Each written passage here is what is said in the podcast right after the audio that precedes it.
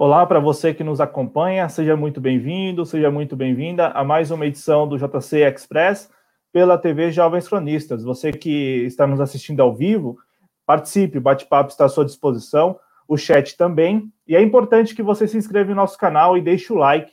É, caso você ainda não seja inscrito, né, ou inscrita, deixe a inscrição. É muito importante porque nós estamos aí caminhando para os 3 mil inscritos e contamos muito com a sua participação, com o seu engajamento, espectador, espectadora. É, bom, é, os canais aí para você financiar nosso projeto de mídia está na descrição do vídeo, também está estará disponibilizado aí no chat, né? Tem o super chat, tem o super stick, enfim, as maneiras que você encontra de nos ajudar a crescer aqui o nosso projeto. É, o programa de hoje é muito especial, mais um programa especial, né? Um JC Express nesta quarta-feira, 24 de junho é um programa especial e que conta com a participação da Luba Mello, ela que é secretária de Atenção à Mulher Trabalhadora do Sindicato dos Servidores Municipais aqui de São Paulo, da cidade de São Paulo, o Sindicep SP. É, ela veio aqui para conversar com a gente é, a, a, respeito do serviço público, porque nós temos, claro, que a, a pandemia do novo coronavírus veio para expor as nossas deficiências, as nossas desigualdades, e, ao mesmo tempo, para mostrar a importância de serviços essenciais, né? E daqueles que desempenham esses, esses serviços essenciais. E aí nós, claro que devemos destacar o papel do serviço público, né? Do serviço público de maneira geral.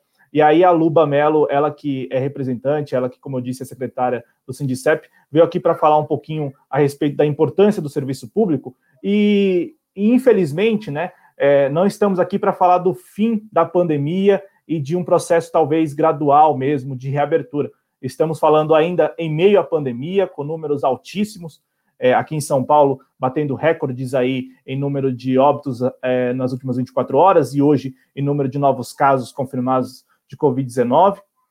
No Brasil também aí batendo marcas né, astronômicas de é, óbitos a cada 24 horas. Enfim, estamos em meio à pandemia, mas já se fala em reabertura gradual. Luba Mello, seja bem-vinda, seja bem-vinda à TV Jovens Cronistas mais uma vez. Eu passo a palavra para você, para você falar um pouquinho né, do trabalho, das atividades do Sindicep aí, em meio à pandemia ainda, né? E como vocês têm lidado com esse período de incerteza que paira aí sobre essa reabertura gradual. Seja bem-vindo. É, boa noite, pessoal que está assistindo a gente. Boa noite, Cláudio. Boa noite, Ulisses. Boa noite a todas e a todos. Sou Luba Mello, sou dirigente do Sincep São Paulo. Bom, vamos falar um pouquinho dessa da situação que a gente está vivendo, né, na, no, na cidade de São Paulo, no estado, no país, né, bem grave. Primeiro, a gente vou dar um passo para trás antes da pandemia, né, é importante a gente falar que antes da pandemia, né, a gente vivia um processo de avanço do neoliberalismo, do Estado mínimo, do ataque às políticas públicas, de ataque à classe trabalhadora, no país, no Estado e na cidade de São Paulo, né?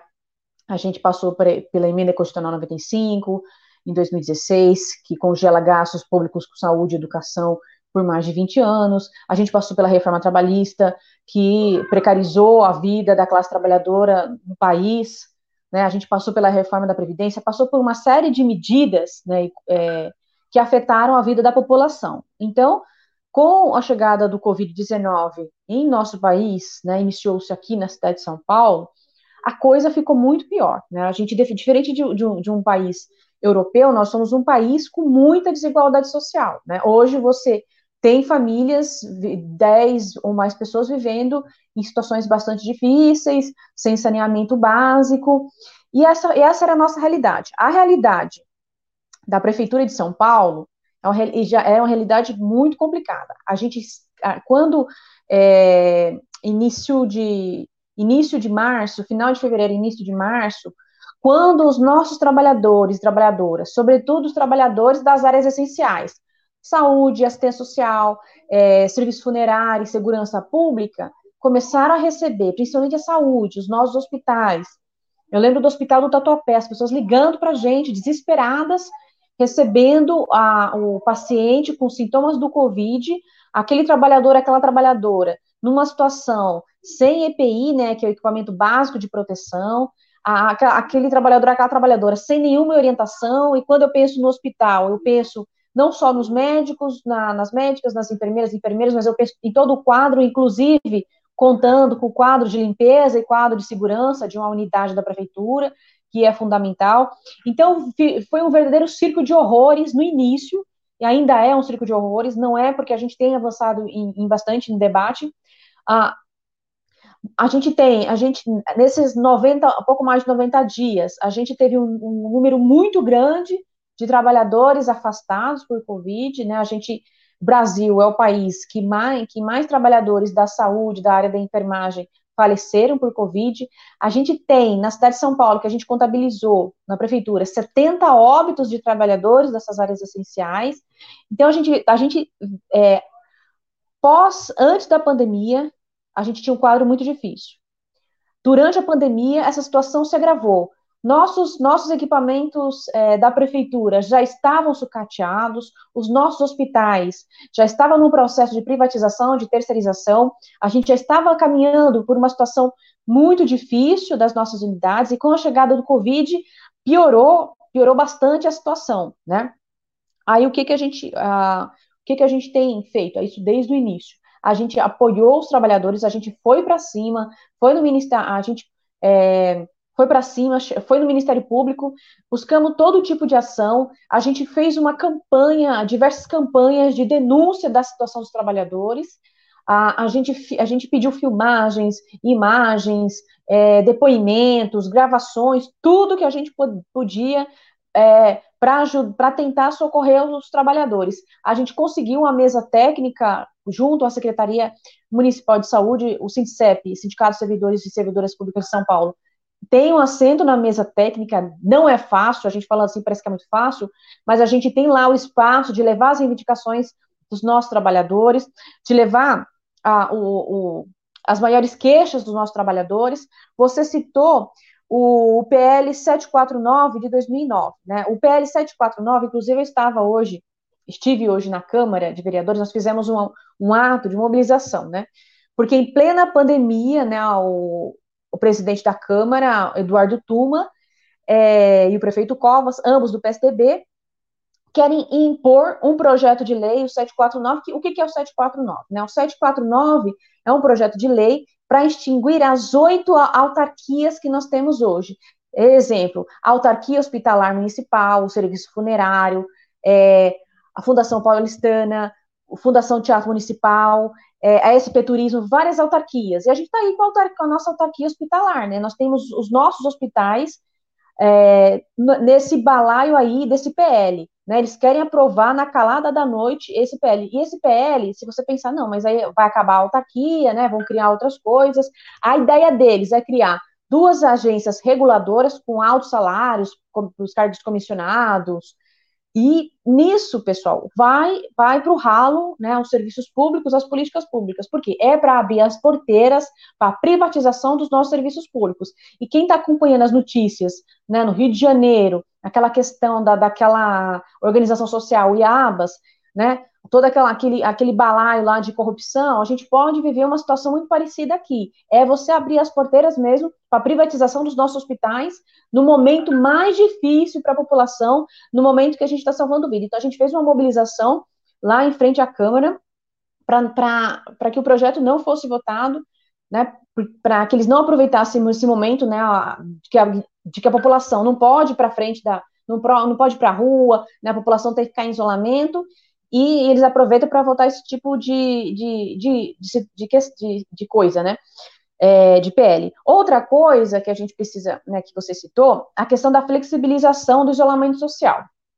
A gente sabe, né, que, como eu falei para vocês, um país com uma extrema desigualdade, né, que, que o Brasil, que o Brasil vive, a população é, fica num, num, numa sinuca de bico, né? Ou ela morre de fome, ou ela morre de Covid, né? Se você não tem um programa, né, de, de garantir renda básica para a população, obviamente que é muito difícil é, eles sustentarem o, a política de isolamento social, e aí, né, eles, a, os grandes empresários, com toda a pressão que eles fazem, acabou, acabou, acabou abrindo comércio. Hoje mesmo passei em frente ao, a, ao Brás, completamente lotado, muito, metrô cheio, muita gente circulando nas ruas, né, um índice de contaminação gigantesco, o Brasil passa de um milhão de casos, mais de 50 mil mortos, a cidade de São Paulo é epicentro no, no país, eu não sei por que, que a gente foi para a fase laranja, né? Se você, eles fazem a conta, UTI é número de,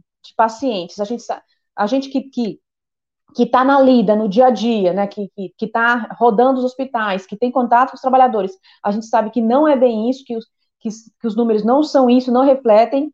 A gente está numa situação de ocupação de UTIs que dia, dia após dia aumenta e com a, a, flexibilização do isolamento social, a tendência é aumentar o número de pacientes nas nossas unidades. Um outro, não sei se estou falando muito, é que tem muita coisa para falar. Uma, uma, outra, uma outra questão, o número de trabalhadores que nós temos afastados, o número de trabalhadores que nós temos afastados por suspeita de Covid e o número de trabalhadores falecidos, eu falei, a gente tem mais de 70 trabalhadores que faleceram em combate, né, por conta dessa política é, ne, é, negligente, falta de EPI, falta de testes.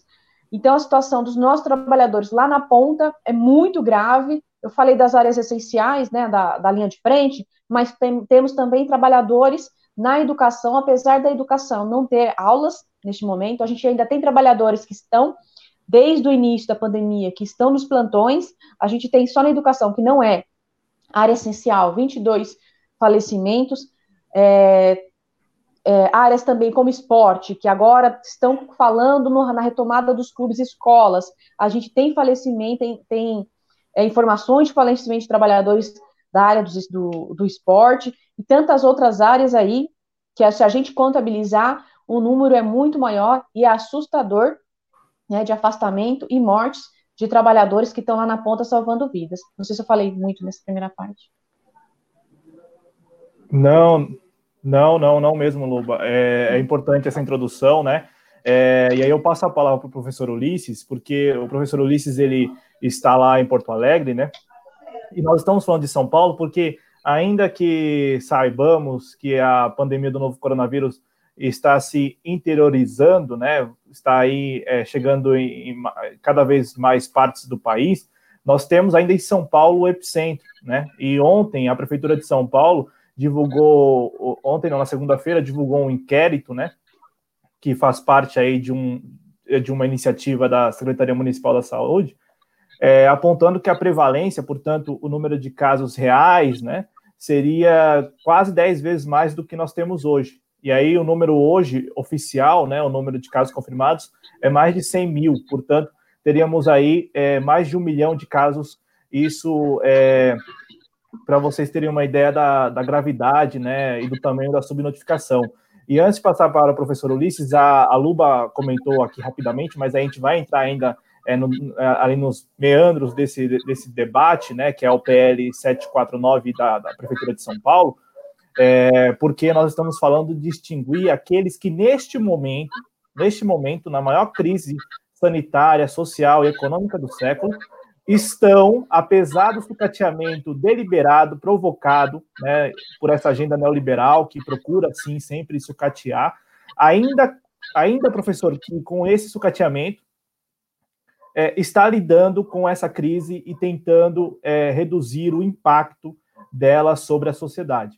Né? Então, nós estamos falando aqui dos hospitais, estamos falando do serviço funerário aqui em São Paulo, estamos falando também ali de outros serviços essenciais, básicos, que neste momento estão atendendo verdadeiramente lá na ponta as pessoas, professor Ulisses. E aí, você que está em Porto Alegre, né, está no Rio Grande do Sul também aí, é, dobradinha, né, prefeitura do PSDB, governo estadual do PSDB.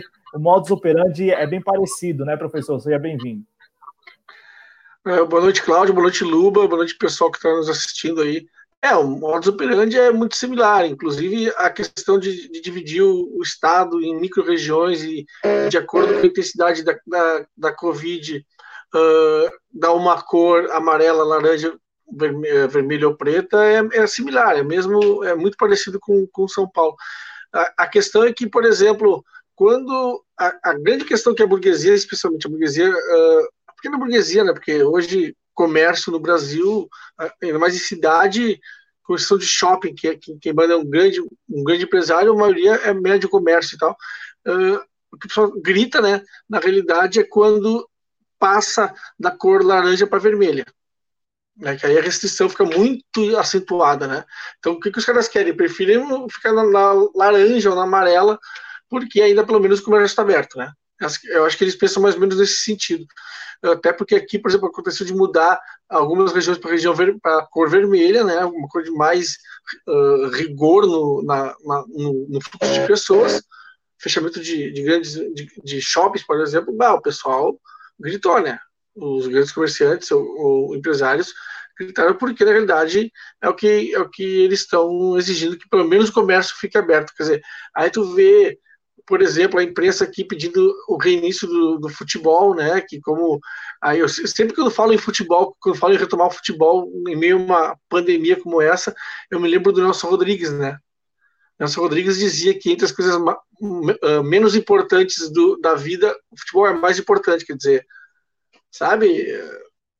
as pessoas morrendo aí nas, nos hospitais, morrendo, atacadas por uma doença que ninguém conhece direito, ninguém, a gente está vendo lá agora, e os caras querem que o, que o futebol retome, né? Quer dizer, é uma coisa que não tem o menor sentido, pelo menos para mim, é, uma, é de uma desumanidade que não tem tamanho. Agora, claro, a, a, mesma, o mesmo tipo de ataque que sofrem que sofrem os funcionários públicos aí em São Paulo, no município, mesmo no estado, pelo PSDB, aqui também, né?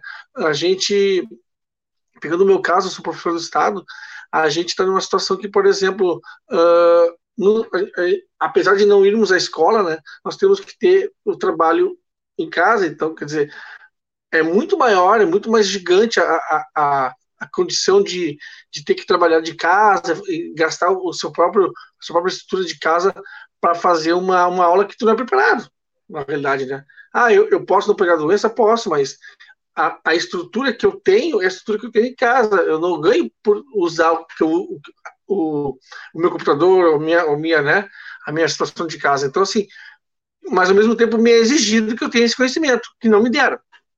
É uma coisa bem, bem, bem maluca. Agora a gente tem que, como trabalhador, lutar contra isso, né? Lutar contra essa situação de coisas que, que nos colocam contra a parede, na realidade, numa, numa crise sanitária que, que, que, como, que, como o Claudio já falou, é sem precedentes, né?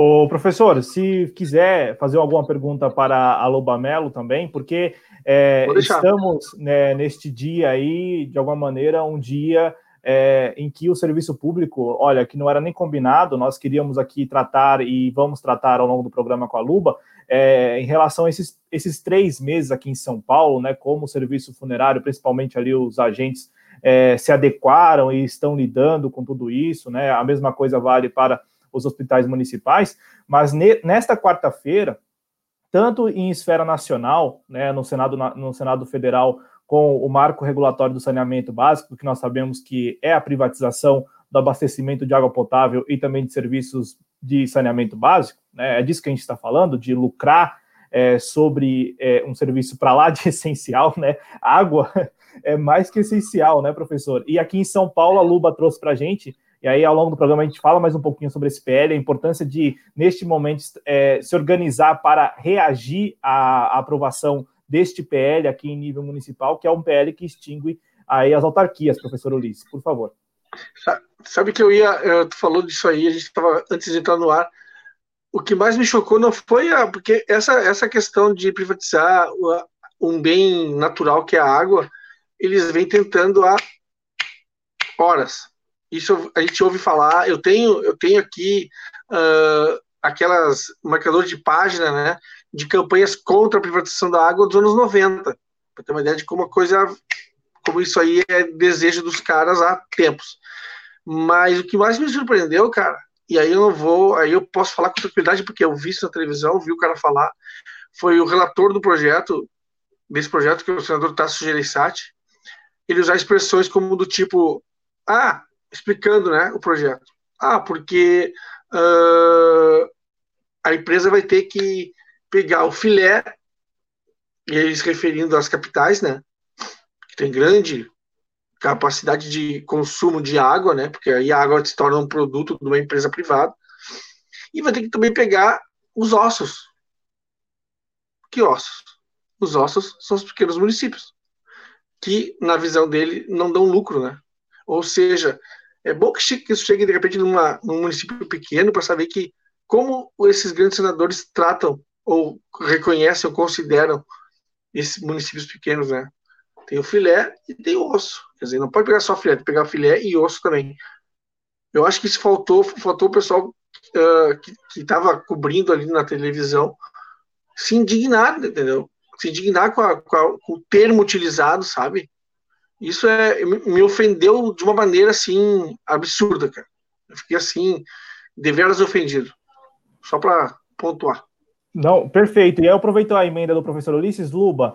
É, como vocês no Sindicep né, têm acompanhado a, a, tramitação desses projetos e em meio à pandemia do novo coronavírus, porque como você lembrou é, na sua primeira intervenção, é, muitos dos servidores, muitos aí dos seus dos colegas aí é, do serviço público, servidores e terceirizados, entraram em contato com o sindicato porque se viram ali diante de uma situação para lá de sem precedente, atípica é, em última instância, né? As, é, muitos dos trabalhadores ficaram, peraí, o que eu devo fazer agora? E nós estamos falando de servidores da área da saúde, da área social e também é, ali do serviço funerário que porventura tiveram que é, prorrogar, estender as suas jornadas de trabalho para dar atender a demanda. É, a mesma coisa em relação aos IPIs, essas denúncias que nós acompanhamos até na mídia corporativa, né? Enfim, como reagir, Luba, é, a, a esses projetos em meio a uma situação que é sem precedente e que também, por outro lado, tem lá a base, né, ali os trabalhadores reivindicando direitos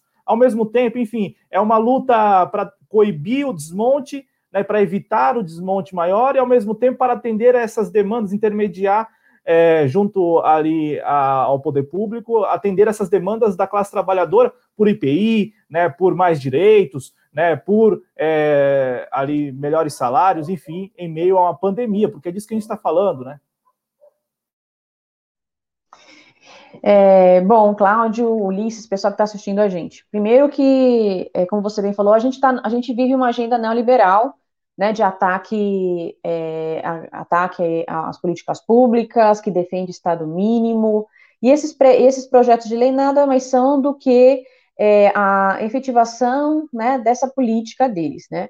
É, especificamente sobre o PL 749, que ele é, ele é de 2019, uh, ah, ele foi apresentado pelo prefeito em novembro de 2019, e em fevereiro último, né, nesse fevereiro agora de 2020, a Câmara recebeu ordens para tramitar em regime de urgência. Então, esse, esse PL 749, né, que extingue as autarquias, é, a autarquia hospitalar municipal, o serviço funerário municipal, é, Fundação Teatro Municipal, SP Turismo, ela já tá ela já tinha, tinha orientação de, de passar o rodo já no início do ano, que é essa que é o projeto neoliberal do PSDB na cidade de São Paulo, iniciou com Dória, Dória, quando, era, quando foi prefeito da cidade de São Paulo, foi para cima com, com um projeto de privatização de setores é, essenciais na cidade de São Paulo, não conseguiu privatizar por conta de muita luta dos movimentos, do, do, dos sindicatos, e Covas continuou com essa agenda neoliberal. Ah, e a gente tenta dialogar com os nossos trabalhadores e com a população em geral o quanto o PL 749, neste momento agora, 90 dias de pandemia, momento em que ah, os nossos hospitais mais precisam de recursos, nossos hospitais mais precisam de, de, de auxílio, né, a, extinguir o, a autarquia hospitalar, o serviço funerário, que são áreas essenciais, onde nossos trabalhadores estão falecendo por conta de falta de EPI, falta de testes, e você entregar estes equipamentos neste momento, né, para as empresas, para as empresas privadas, né, porque a intenção é você extinguir a, as oito autarquias e você criar agências reguladoras com o objetivo de fazer concessões a serviços públicos ao setor privado. Você vai entregar o serviço que é da população, que é público, para o setor privado, que sabe lá, Deus, o que, que vai fazer com isso.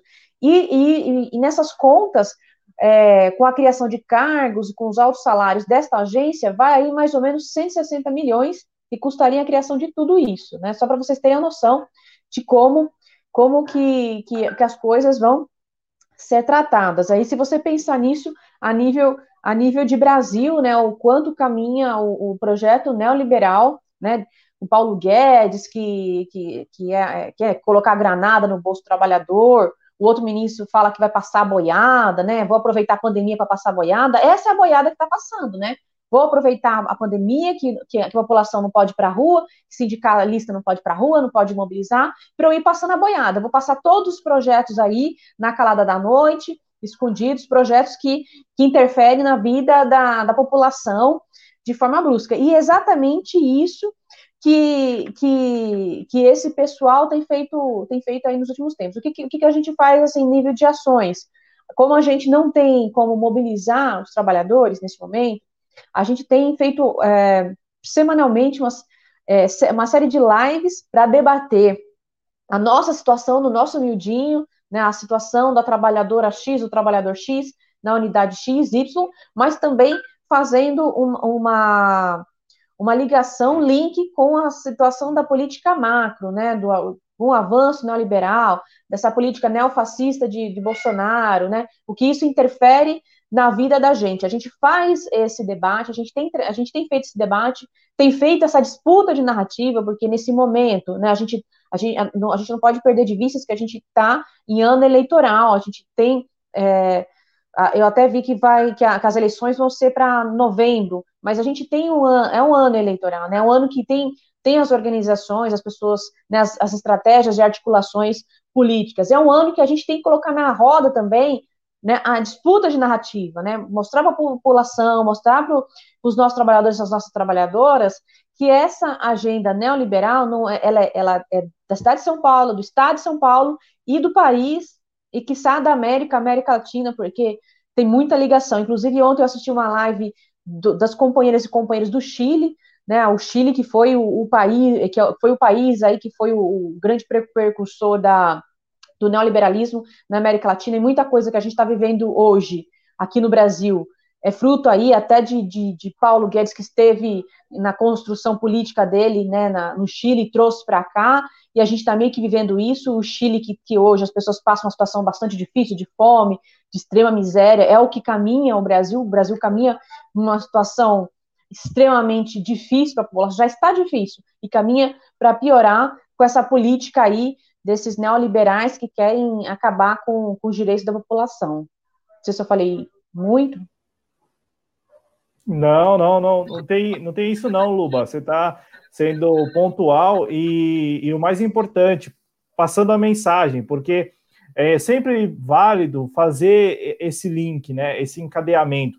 É, estamos é, sob um, um, regime que é neoliberal na, na, economia, né? Isso já há cinco anos, alguns até falam antes disso, né?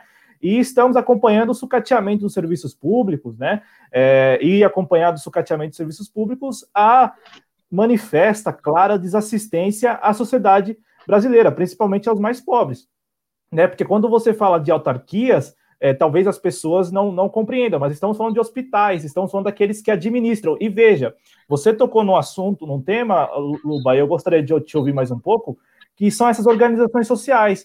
Porque é, agora, em meio à pandemia, nós tivemos esse episódio da IABAS, lá no Rio e aqui em São Paulo, né? Lá no Rio e aqui em São Paulo, aqui em São Paulo, no hospital de campanha do AMB, né, também com denúncias ali, inclusive as próprias pessoas, os familiares dos pacientes que foram levados lá para o hospital do AMB reclamando. Eu, eu cheguei a, eu cheguei, professor Ulisses, acredite, eu cheguei a ler aqui em São Paulo que pacientes que estavam sendo encaminhados para o hospital de campanha do AMB é, não tinham à disposição chuveiro elétrico. Aí você fica pensando, a pessoa está lá é, com suspeita de Covid-19, que é né, nós estamos acompanhando aí, pode apresentar síndrome respiratória aguda grave. É, o, a, tem lá como um dos sintomas a febre. Aí você fica pensando, essa pessoa ela vai para um hospital de campanha e, porventura, pode ali não contar com, com um chuveiro elétrico. Então, olha só a gravidade. E o hospital, e o hospital de campanha do AMB ele foi administrado, está sendo administrado pela IABAS, que é uma organização social que lá no Rio de Janeiro está envolvidíssima é, ali em, é, em possíveis irregularidades. É, Luba, é, esse ponto, né, até para deixar isso bem claro, é, estamos falando aí de uma transição, né, de uma mudança. É, deixar, é, deixar de contar ali com o controle e administração pública, portanto, é, da prefeitura, com também ali a participação dos sindicatos e também de provavelmente comissões constituídas também de pessoas da, da, da sociedade civil, para entregar às tais organizações sociais, que pertencem, em geral, a empresários, empresárias, não é, não é isso? Bom, certinho, Cláudio. Então, a, a ideia, né, a proposta deles é realmente a ampliação da privatização na cidade de São Paulo, né? Como, como eu, eu falei no início para vocês, é um projeto do PSDB.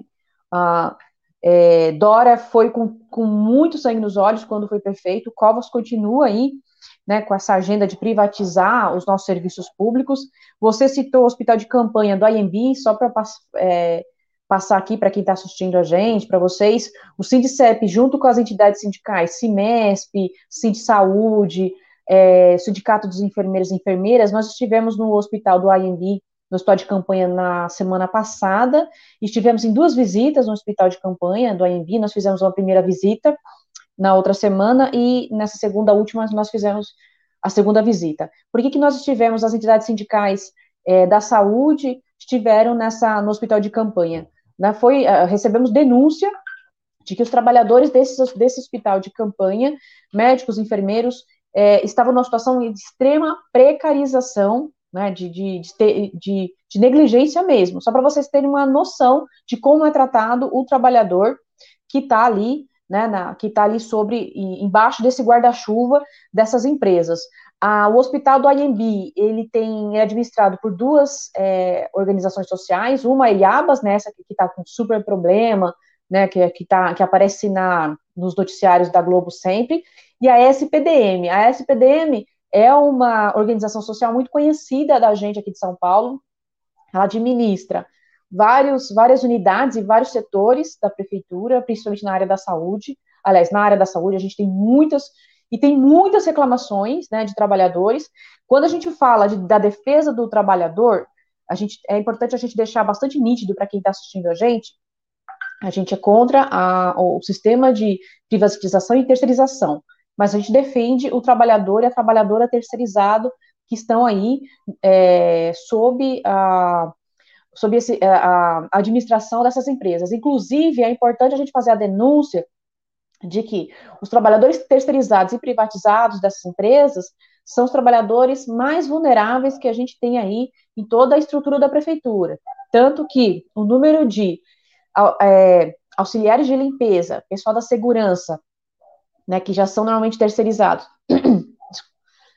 o número de afastamentos desse, deste pessoal, né, e número de denúncias desse, desses, pessoas, desses trabalhadores por falta de EPI, por falta de testes, por falta de, de, orientações, é imenso, né? Então, é importante a gente deixar bastante nítido que a gente faz a defesa desse trabalhador, desse trabalhadora, e a gente é contra esse, esse sistema de privatização, de terceirização, que é entregar né, os nossos bens públicos, os nossos equipamentos públicos nas mãos das empresas, no, nas mãos das organizações sociais, né? Então é importante a gente fazer é, fazer essa denúncia. Só para a gente é, falar também, é, mais de 60% da saúde na, na, na, cidade de São Paulo é terceirizada, né? A gente não pode deixar de, de falar que esse processo de terceirização, infelizmente, está caminhando, já, tem, já, já caminha há algum tempo, e a gente tem feito o Sindicep junto com as demais entidades aí fazem a luta para tentar barrar esse, esse projeto aí, esse, aliás, esse processo de privatização e terceirização dos nossos equipamentos. Ô Luba, só uma dúvida, é, até para deixar bem pontuado. É, você falou da, da, terceirização, desse processo de terceirização. Aqui em São Paulo também nós temos as OS, né, administrando creches. Né? A, a minha dúvida é esses terceirizados, eles necessariamente precisam estar vinculados às organizações sociais ou há possibilidade, de repente, um terceirizado ser vinculado à prefeitura e, portanto, à secretaria ali correspondente à área de atuação? Então, eu não sei se você está falando de comissionados. O que, que acontece? Você tem, na, na estrutura da prefeitura, você tem é, diversas situações. Você tem o servidor público de carreira que prestou concurso, você tem o terceirizado, que ele é contratado pela empresa, o terceirizado, privatizado é contratado pela empresa seletista, e você tem o comissionado, que é um cargo comissionado é, vinculado à prefeitura, e ele não é vinculado a uma empresa. E acho, acho que você está falando de comissionado, não sei se. Não, eu... É, eu, me, eu, me, refiro a exatamente esses terceirizados que, o, de repente, o, mesmo não sendo sindicalizados ali ao Sindicep, vocês acabam prestando serviço. Esses terceirizados, eles, eles são funcionários de quem? É, dessas OS, então? É são funcionários das OS. Ah. É, são funcionários das OS. Porque. É, porque... Fala... Uhum. Não, por favor, prossiga.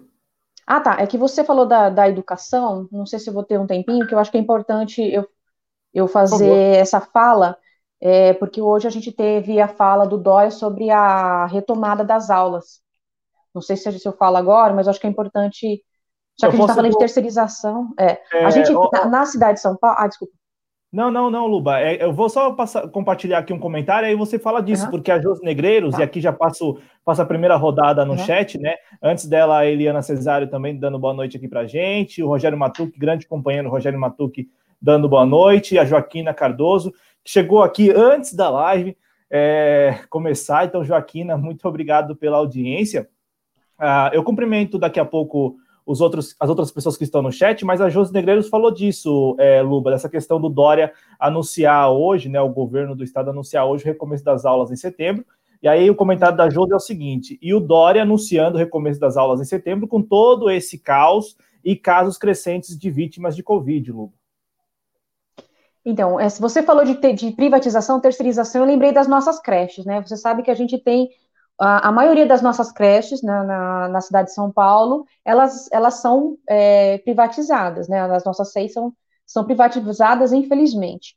Então, para trazer o debate da educação, primeiro, uh, eu queria dizer o seguinte: a educação, a Prefeitura de São Paulo, a gente, a gente não tem aula, né, uh, desde o início da pandemia, mas a, a Secretaria Municipal de Educação manteve trabalhadores que não são professores ainda em plantões nas escolas. Então, nós temos escolas hoje, céus, com trabalhadores, sem fazer nada, só porque o, bonito lá do secretário da Educação quis manter os trabalhadores lá. E a gente está na luta para que, que, o pessoal né, seja removido para o teletrabalho nesse momento difícil de pandemia e não é área essencial.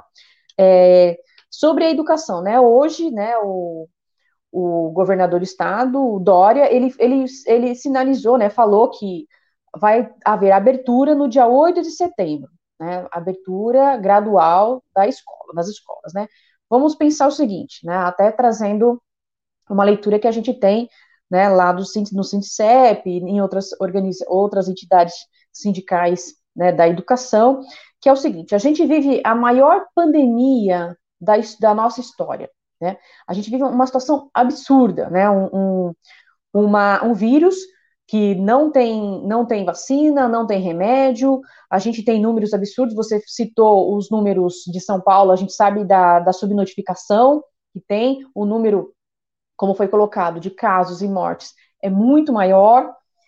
Se você, ah, pelo que eu, que eu li, pesquisei, né, a grande maioria das pessoas tem pesquisado sobre vacina, a, a, a, demora, a gente vai ter um tempo muito, é, relativamente grande para que a vacina, né, assim que der certo, a vacina ela seja disponibilizada para toda a população, né, principalmente a população brasileira mais pobre. Então você tem um caminho muito grande aí para percorrer. E a gente tem uma situação bem difícil, né? Ele colocou, ele falou sobre a abertura, né, a partir do dia 8. O Sindicep, né, junto às entidades, as demais entidades sindicais, a gente participa do do Conselho das Escolas. E neste debate, a gente colocou no comitê de crise, a gente deixou bastante nítido as nossas preocupações. Primeiro, o que, que é fundamental para a gente? Entidades sindicais é, que fazem a defesa da educação. Ampliação da oferta de alimentação às crianças. É fundamental a ampliação da oferta de alimentos. A gente sabe da, da, da questão nutricional das nossas crianças, das dificuldades das famílias, né? Muitas crianças vão para a escola para se alimentar, e que é bem complicado essa situação, então a gente faz a defesa da amplia, ampliação né, da alimentação. O outro ponto fundamental para nós, né, é a suspensão dos plantões, dos trabalhadores que estão trabalhando nas unidades escolares é, sem aula. É fundamental a liberação desses trabalhadores. E, por último, a gente, a gente defende a única posição viável em defesa da vida é o não retorno em qualquer circunstância, de todas as faixas etárias, bebês, crianças pequenas, crianças, jovens, adolescentes e educação para adultos. Essa defesa que a gente faz. A gente não quer expor as nossas crianças, né? Expor os nossos jovens, os nossos bebês, porque as crianças são muito cedo para a escola.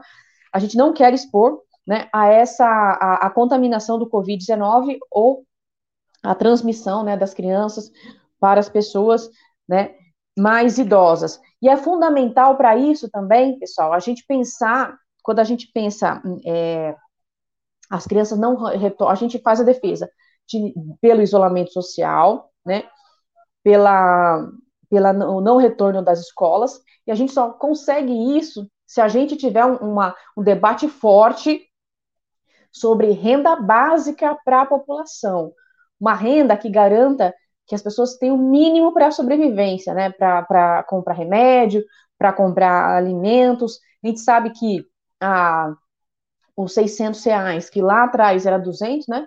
Os 600 reais que, que, o que, que tem, né? Que as pessoas têm direito. Muitas pessoas não conseguem, né? É, o benefício e se conseguem, pelo menos aqui na cidade de São Paulo, 600 reais, a pessoa que, uma, uma trabalhadora, uma trabalhadora, comerciante, que, né, que paga aluguel, que compra é, alimentos para seus filhos, que compra remédio, é muito pouco, então a gente faz a defesa de uma renda básica, né, que a gente caminhe para isso, e que a gente tenha é, esperanças aí na, no controle da doença, mas a gente precisa tomar medidas que, infelizmente, né, com, esse, com essa agenda neoliberal desses é, políticos, eu gosto muito de falar, gosto muito não, eu tenho falado muito em necropolítica, né, que é uma política para é uma política para você exterminar parte da, da população, a necropolítica de Bolsonaro, Dória, Bruno Covas, é de exterminar parte da população, então parte dessa população eles querem que faleçam mesmo, tanto que os, aqui na cidade de São Paulo, os índices de infecção e mortes nas periferias, ele é altíssimo, né, é, bairros como Brasilândia, é, Sapopemba, tem um número altíssimo de contaminação. Então, se você permite a abertura das escolas neste momento, mais de um milhão de infectados, mais de 50 mil mortos, né? Isso pensando, sem contar sobre notificação, é você abrir as porteiras mesmo para um grande falecimento em massa da população, sobretudo a população mais pobre, e a gente precisa fazer esse combate. Perfeito, perfeito, Luba. Vou cumprimentar o chat, passar a palavra para o professor Ulisses para que ele faça é, pergunta também para a Luba e, e, falaremos ainda mais adiante aí. É, tem até uns números atualizados aqui em São Paulo. É, houve uma mudança aí no, no, distrito com mais óbitos confirmados e suspeitos. A gente vai falar sobre isso aqui, mas de pronto o que a Luba falou, só os bairros mais periféricos estão aí é, neste infeliz ranking né, de distritos com é, óbitos confirmados suspeitos por Covid-19. Quero cumprimentar aqui a minha tia Jandira, abraço a ela e aos meus parentes que, que, nos, acompanham aqui na TV Jovens Cronistas. Quero cumprimentar também o Adriano Garcia, nosso editor responsável, que está aqui no chat. Ao Frota Roosevelt, é, ele que escreveu aqui que essas OS são os maiores engodos que só o neoliberalismo poderia ter inventado, né? Podia ter inventado. O Gabriel Teles é, está por aqui também dando boa noite. É, essa história de OS, assim, nível municipal, isso é uma realidade já de 10 anos, talvez, ou mais. A Luba pode até me corrigir, mas aqui em São Paulo, é, de 10 anos para cá, pelo menos o tempo que eu tenho acompanhado, tem muitas OS é, administrando aí é, CELS aqui em São Paulo, seis, enfim, né, também é, UBS. A, a, Ana Ferreira está por aqui dando boa noite. A, o Frota lembrou que lá no Rio de Janeiro essas OS nunca funcionaram, a Jos Negreiros está por aqui, ó, e ela fez o seguinte, ela comentou o seguinte, professora, aí ela que também imagina de Porto Alegre, ela falou que a presidenta do, do Hospital de Clínicas de Porto Alegre fez um chamado hoje para todos os funcionários médicos residentes para que se apresentem, né? Três setores do HC lotados como paciente Covid-19. Essa informação é. aqui que, que podemos até apurar, mas que a Jos Negreiros, que também é colega aí, né? Ela que é jornalista, é, nos enviou aqui pelo chat. A Lua Escarlate, muito obrigado pela audiência, Lua Escarlate é, que está por aqui no chat, o Lucas Santos também, é, a Juliana Santos, é, a Eliana Cesário, que eu havia dito, né, ela que é nossa companheira, faz ponte aí para algumas é, fontes, e o Márcio Caraço agora. Quem ainda não conhece o canal dele, se inscreva no Márcio Caraço agora. Cumprimento também o Cleito, a Maria Bernardes, a Josiane Gonçalves e o companheiro Edmilson Magrão do canal Inteligência Acima da Mídia. Quem também não conhece o canal Inteligência Acima da Mídia, conheça e se inscreva por lá. A Neila Souza, que também é do Rio Grande do Sul, aqui conosco, dando boa noite. Professor Ulisses, por favor, faça a sua pergunta para a nossa convidada, a Luba Melo. Eu acho que tanto quanto pergunta é fazer também uma, uma, uma consideração bastante importante, que nesse cenário da educação, muitas às vezes a, a gente Claro que tem que se lembrar dos alunos e tal, mas os professores e funcionários de escolas, né? Eu, eu costumo dizer, eu sou professor há quase 20 anos, costumo dizer que, que nós, professores e funcionários de escola, seja estadual, municipal, federal, enfim, particular, etc., nós acabamos nos tornando vetores dessa doença e às vezes vítima dela. Porque às vezes acontece de nós também, professores e funcionários, sermos grupos de risco e eu, eu, eu tô, eu, depois, de, uh, depois de um tempo já, já, nessa questão da pandemia e tudo mais, entregando em casa, eu, eu acho que todo mundo é, é, grupo de risco. Porque eu posso transmitir, eu posso ganhar, eu posso receber a doença, quer dizer, então assim, o risco tem para todo mundo, sabe? Claro que alguns com mais intensidade, com mais risco de, de, de propriamente morrer do que outros, mas eu fico pensando assim, Luma, Luma, uh, a questão dos professores e funcionários de escolas, né? Eles, eles também estão, de certa maneira, desprotegidos, né? Como é que tu coloca isso para nós? Como é que tu comenta isso para gente? Então, Ulisses, você tem muita razão na sua fala, né? A gente, como eu falei no, no início, a gente faz. Uh, aliás, vou até vou contar uma história para vocês. No dia 17 de março, o decreto, é, o decreto do, do, da Prefeitura de São Paulo para para a quarentena, se não me engano, saiu no dia 16 de março. No dia 17 de março, nós, Sindicep, estávamos na porta da Secretaria Municipal de Educação, né, exigindo que a Secretaria Municipal de Educação fechasse as escolas e é, encaminhasse todos os trabalhadores das escolas, desde a, os profissionais da limpeza a, aos professores, para o trabalho em casa, para o teletrabalho, para isolamento, isolamento social e infelizmente não fomos atendidos, tanto que nós temos um, um número grande, né, a gente tem 22 profissionais da educação, 22 ou mais, a última, a última conta que a gente fez deu 22 profissionais da educação que faleceram de Covid, né, isso não é um número, não é um número pequeno, é um número muito grande, faleceram. Temos diversos profissionais é, da educação afastados por Covid, foram contaminados, estão, estão afastados, não sabem nem quem contaminou, né? Você tem absoluta razão de que o professor, nesse, com essa abertura, né, reabertura, retomada das aulas, o professor corre o risco, não tem, se você não tem EPI, equipamento de proteção individual, para o profissional da saúde, quem dirá você vai ter um, um, uma EPI para os profissionais da educação? Né? Nós não vamos, as prefeituras não vão disponibilizar EPIs, não vão disponibilizar álcool em gel, essa é a nossa realidade. Senão, então, é muito grave a, a situação dos nossos trabalhadores e das nossas trabalhadoras se a gente pensar numa retomada em setembro das escolas sem, sem a gente ter, ter uma, um horizonte para vacina, um horizonte para para medicação, o número, o número de, o número de é, ocupações nas UTIs enorme. Então, é muito grave, né? Muito grave esse debate. É muito importante a gente fazer realmente essa discussão de como é, a abertura das escolas, a retomada das aulas pode, pode impactar na vida dos nossos profissionais da educação, que já é uma carreira né, que, que sofre bastante adoecimento mental, né, só que no SINCEP a gente tem um número muito grande de profissionais da educação, sobretudo professores, com diversas doenças, com depressão, né, com, com, com muitos problemas psicológicos por conta da, da, da própria carreira, do, dos próprios desafios da carreira, então é muito grave isso. É, Para, é, só mudando de assunto, falar um pouquinho, vou retomar a história da terceirização, que o Cláudio colocou. Por favor. É, Cláudio, a terceirização no Brasil, ela tem 20 anos, né? A, o modelo de organizações sociais ela foi construído lá em, nove, em 90, um pouco mais de 20 anos, né? 22, em 98, né, com Fernando Henrique Cardoso.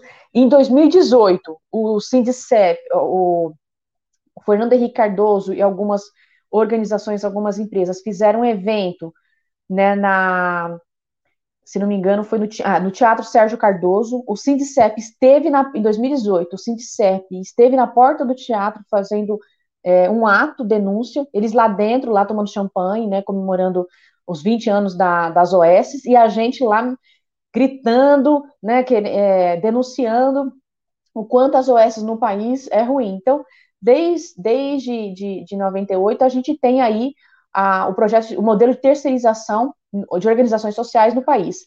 Em 2017, o que, que a gente tem? Em 2017, março de 2017, a gente tem a, a lei, né, que altera, né, alguns pontos da, da, das terceirizações. Então, por exemplo, um, um, um dos pontos que afetou a gente é a atividade fim. Você poderia, por exemplo, uma escola, você poderia terceirizar só a atividade meio, né, a, a parte de merenda, outras situações ali. Agora, uma escola você pode terceirizar o professor. No hospital, você poderia terceirizar a segurança, a limpeza, manutenção. Agora, você pode terceirizar o médico, você pode terceirizar o enfermeiro, né? E, e e aí, com a, a, a reforma trabalhista, a, a situação desse trabalhador que são contratados nessas organizações sociais precarizou ainda mais. Você pode contratar um cara para trabalhar intermitente, para o cara trabalhar ali só para receber o dia dele. Né? E isso vai piorar, com a crise vai piorar muito, com a maior crise é, econômica da nossa história, que está caminhando o país. A gente vai, a gente não, eu provavelmente se não acontecer uma grande revolução, né, se a gente não conseguir se mobilizar, eu, tenho esperanças, mas a gente pode caminhar aí para daqui a pouco a, os professores serem contratados para uma aula de um dia, receberem aquilo, receberem para comer. É, é, bem, eu estou sendo bastante radical, mas a, a tendência é isso, né? Não é à toa que a gente recebeu uma denúncia lá dos médicos, né, do hospital de campanha lá do IMB, por conta da precarização do, do trabalho deles. Né? Você vê uma carreira como médico que está ali salvando as vidas, tem que acionar a, a, as entidades sindicais pedindo socorro para a situação de precarização que está enfrentando. É exatamente, exatamente isso que você colocou agora, que é, ainda é, observando de fora não dá para entender, né? Porque você tem os médicos lá na linha de frente, você tem os assistentes sociais também, na medida do possível, na linha de frente, é, atendendo ali sem, muito, sem muitos recursos, mas atendendo. É, a mesma coisa vale para os técnicos de enfermagem, os enfermeiros. Você tem toda essa turma na linha de frente, né, ali tentando enfrentar de fato é, a pandemia do novo coronavírus. E do outro lado, você tem os gestores, né, aqueles que deveriam, neste momento, é, tentar ali é, facilitar esse enfrentamento, né, digo em relação aos profissionais, né? Ou, ou, ou seja, é, disponibilizar EPIs, se é EPIs que, se, que, são necessários, disponibilizar, disponibilizar recursos de maneira geral, eles estão é, aproveitando isso como uma janela, né? Uma janela que, como você lembrou, é, é, por, por, pelos trabalhadores estarem aí enfrentando a pandemia, eles estão um tanto desmobilizados, é claro, né? Eles estão ali é, exercendo as suas funções, aproveitando essa janela para aprovar nas instâncias, nas respectivas instâncias, seja na Câmara Municipal, nas, na Câmara dos Vereadores ou lá no Congresso Nacional, estão aproveitando isso como uma janela. Eu, eu vejo isso assim, é muito cinismo, né? É, é, muito, é muito cara de pau, porque é se aproveitar de um momento para lá de frágil né, para aprovar aquilo que, como você lembrou, Luba, já era um desejo antigo, né? O Ulisses também lembrou, desejo antigo, né? No caso do marco regulatório do saneamento básico, de privatizar a, o abastecimento de água, né? Retirar isso dos estados ali e de algumas prefeituras, já é um desejo antigo aí de 30 anos, né? Como o professor Ulisses lembrou. É, e aí, quero aproveitar que a Luba falou da, lei de terceira, da lei de terceirização, porque isso, na semana passada, nós noticiamos aqui isso teve um desdobramento recente no STF. O STF, na semana passada, declarou constitucional essa lei, essa lei de terceirização que a Luba se referia é, agora há pouco, uma lei de 2017.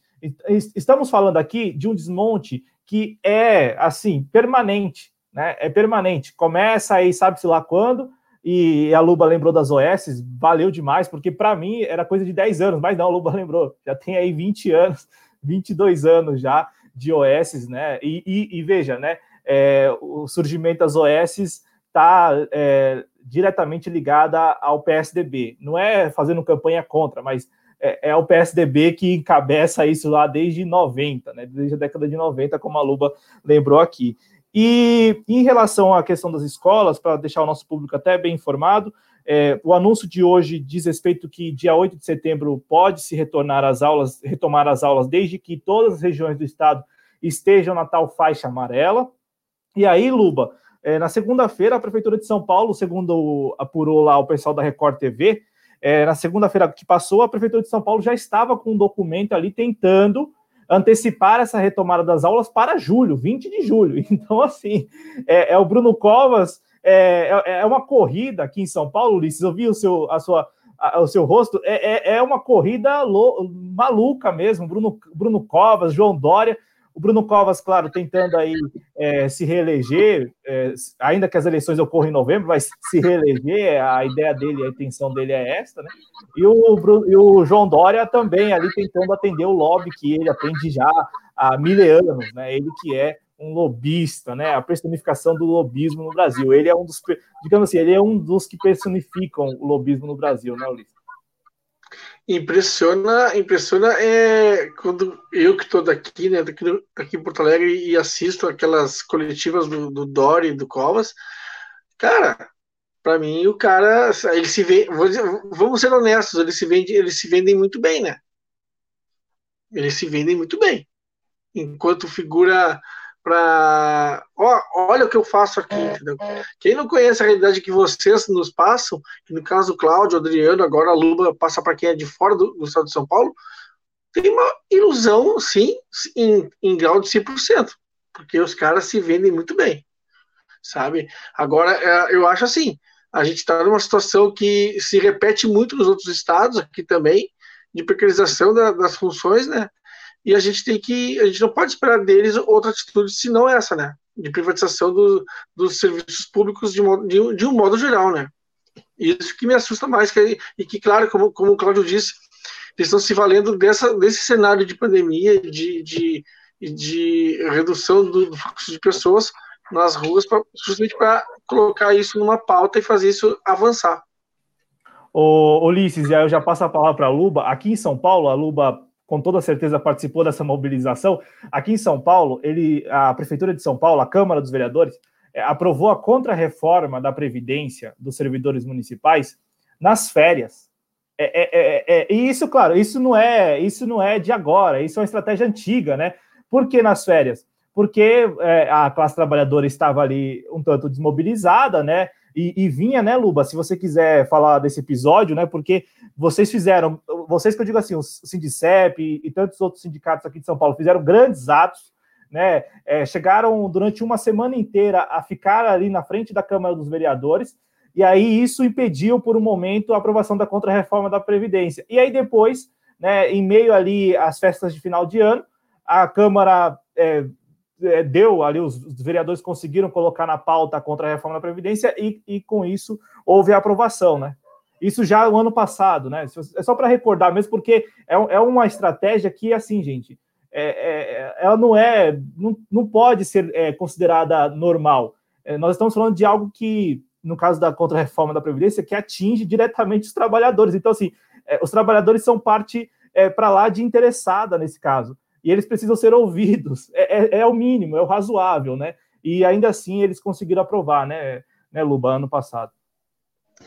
Então, é, bem lembrado, Cláudio, pessoal que está assistindo a gente, é importante a gente falar dessas nossas lutas.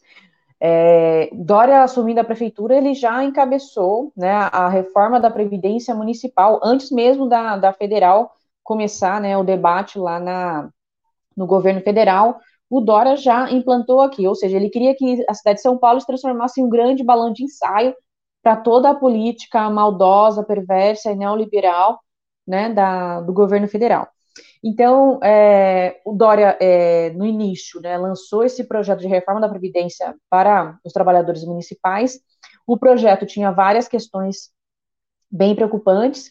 Uma delas era o aumento de alíquota. Alguns trabalhadores, dependendo da faixa salarial, iriam passar de 11% de contribuição para 19%, né, um aumento bastante significativo, pensando que o que na prefeitura a gente é, não tem nenhum grande salário, né? São, são salários muito baixos na prefeitura de São Paulo, eu creio que em todas as prefeituras, apesar de, da cidade de São Paulo ser a, a maior prefeitura da, da, do país, a maior arrecadação, os salários da, dos nossos servidores são muito baixos, a gente tem um, uma leva muito grande de trabalhadores que recebem um, dois salários mínimos, é muita gente. Uh, o outro ponto na reforma da Previdência Municipal era a segregação de massas, ou seja, separar em duas previdências, né, uma previdência para quem está hoje na, na, ativa e uma previdência para quem está chegando. A gente fez um, um, um uma, uma, enorme mobilização, né, felizmente a gente não tinha uma pandemia, então a gente conseguia colocar a população na rua, nós, nós nos juntamos a, a diversas entidades sindicais da cidade de São Paulo, é, várias entidades sindicais que juntas conseguiram mobilizar, nós chegamos a colocar mais de 100 pessoas, 100 mil pessoas, 100 mil pessoas nas ruas, a gente praticamente fazia mobilizações a cada três dias, todas as semanas tinha uma ação, tinha uma mobilização, a gente fez uma greve de mais de 33 dias, e com toda essa força, a gente tinha muita força, a gente tinha a, a população ao nosso lado, vários pais né, de, de alunos, é, é, usuários dos serviços de saúde, usuários da assistência social, participavam com a gente, iam para a gente nas ruas, então a gente tinha é, a população a, ao nosso lado nessa mobilização, foi um momento muito forte, muito importante, mas a gente estava, né, a gente chegou no fim, eles colocaram era final do ano, se não me engano, foi dia 26 de dezembro, foi aprovado dia 20, 24, 23 ou 26, teve duas votações, né? E a gente, tava, a gente já estava preparados para dormir na Câmara, para ficar lá, né? É, até a aprovação passar o Natal e o Ano Novo, né? Naquela época. Foi aprovado no final do ano, mesmo com toda essa mobilização, o nosso é, presidente do Sindicep levou bala de borracha na perna. Eu enfrentei GCM dentro da Câmara, eu mais uma outra companheira, Lourdes Estevam. A gente foi retirada pela GCM de dentro da Câmara, foi uma coisa horrorosa. Né? A gente sofreu muito. Teve a, a, a GCM, foi muito violenta né, com os professores, com os trabalhadores da saúde, né, com, com dirigentes sindicais, foi muito violenta, muito truculenta. Você tinha ali senhoras e senhores de idade, pessoal com bengala, a gente sempre tem, tem o costume de levar crianças nos atos, e teve um dia, foi inclusive no dia 14 de março do falecimento de Marielle, foi o dia do maior massacre que, eu já, que, que a gente vivenciou em frente à Câmara de Vereadores. Foi quando teve muita bomba, pessoas passando mal. Foi o dia que aquela professora é, ela foi atingida. É, eu, eu, não acho que o nome dela é Luciana, eu não recordo o nome dela, o sobrenome dela. Foi noticiado e várias pessoas sofreram agressões na, no dia, foi muito difícil. E, por fim, a reforma da Previdência foi aprovada, não foi aprovada do jeito que eles queriam, a gente conseguiu é, tirar alguns pontos ali, a, a contribuição foi até 14%, alguns pontos a gente conseguiu é, lutar ali, retirar, mas infelizmente, a, com a correlação de forças, né, com, com, com essas forças neoliberais de governo do federal, governo do estado e município, realmente fica muito difícil para a classe trabalhadora conseguir é, fazer um combate e vencer diante dessa, diante de tantas, é, diante de tanta situação negativa que a gente está vivenciando. Os reveses, né, Luba? E aí, é, eu vou passar a palavra de pronto para o professor Ulisses. É, o professor Ulisses, a, a, a Luba se referia aqui a professora Lidiane Brito, de 37 anos. Inclusive, Luba, a foto que eu encontrei aqui é do Sindicep, né? Para você ter uma ideia da, da importância do sindicato aí no registro desses atos.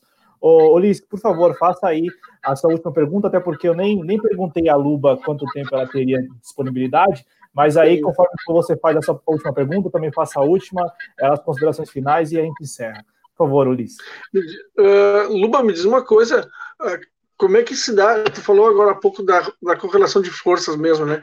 Como é que se dá a relação de vocês com os partidos de oposição aos governos estadual e municipal? Vocês conseguem se articular nessa, nessa luta, apesar dessa questão do distanciamento social? Como é que a coisa acontece? Então, é, excelente a sua pergunta. Posso responder já, né? Ah, tá.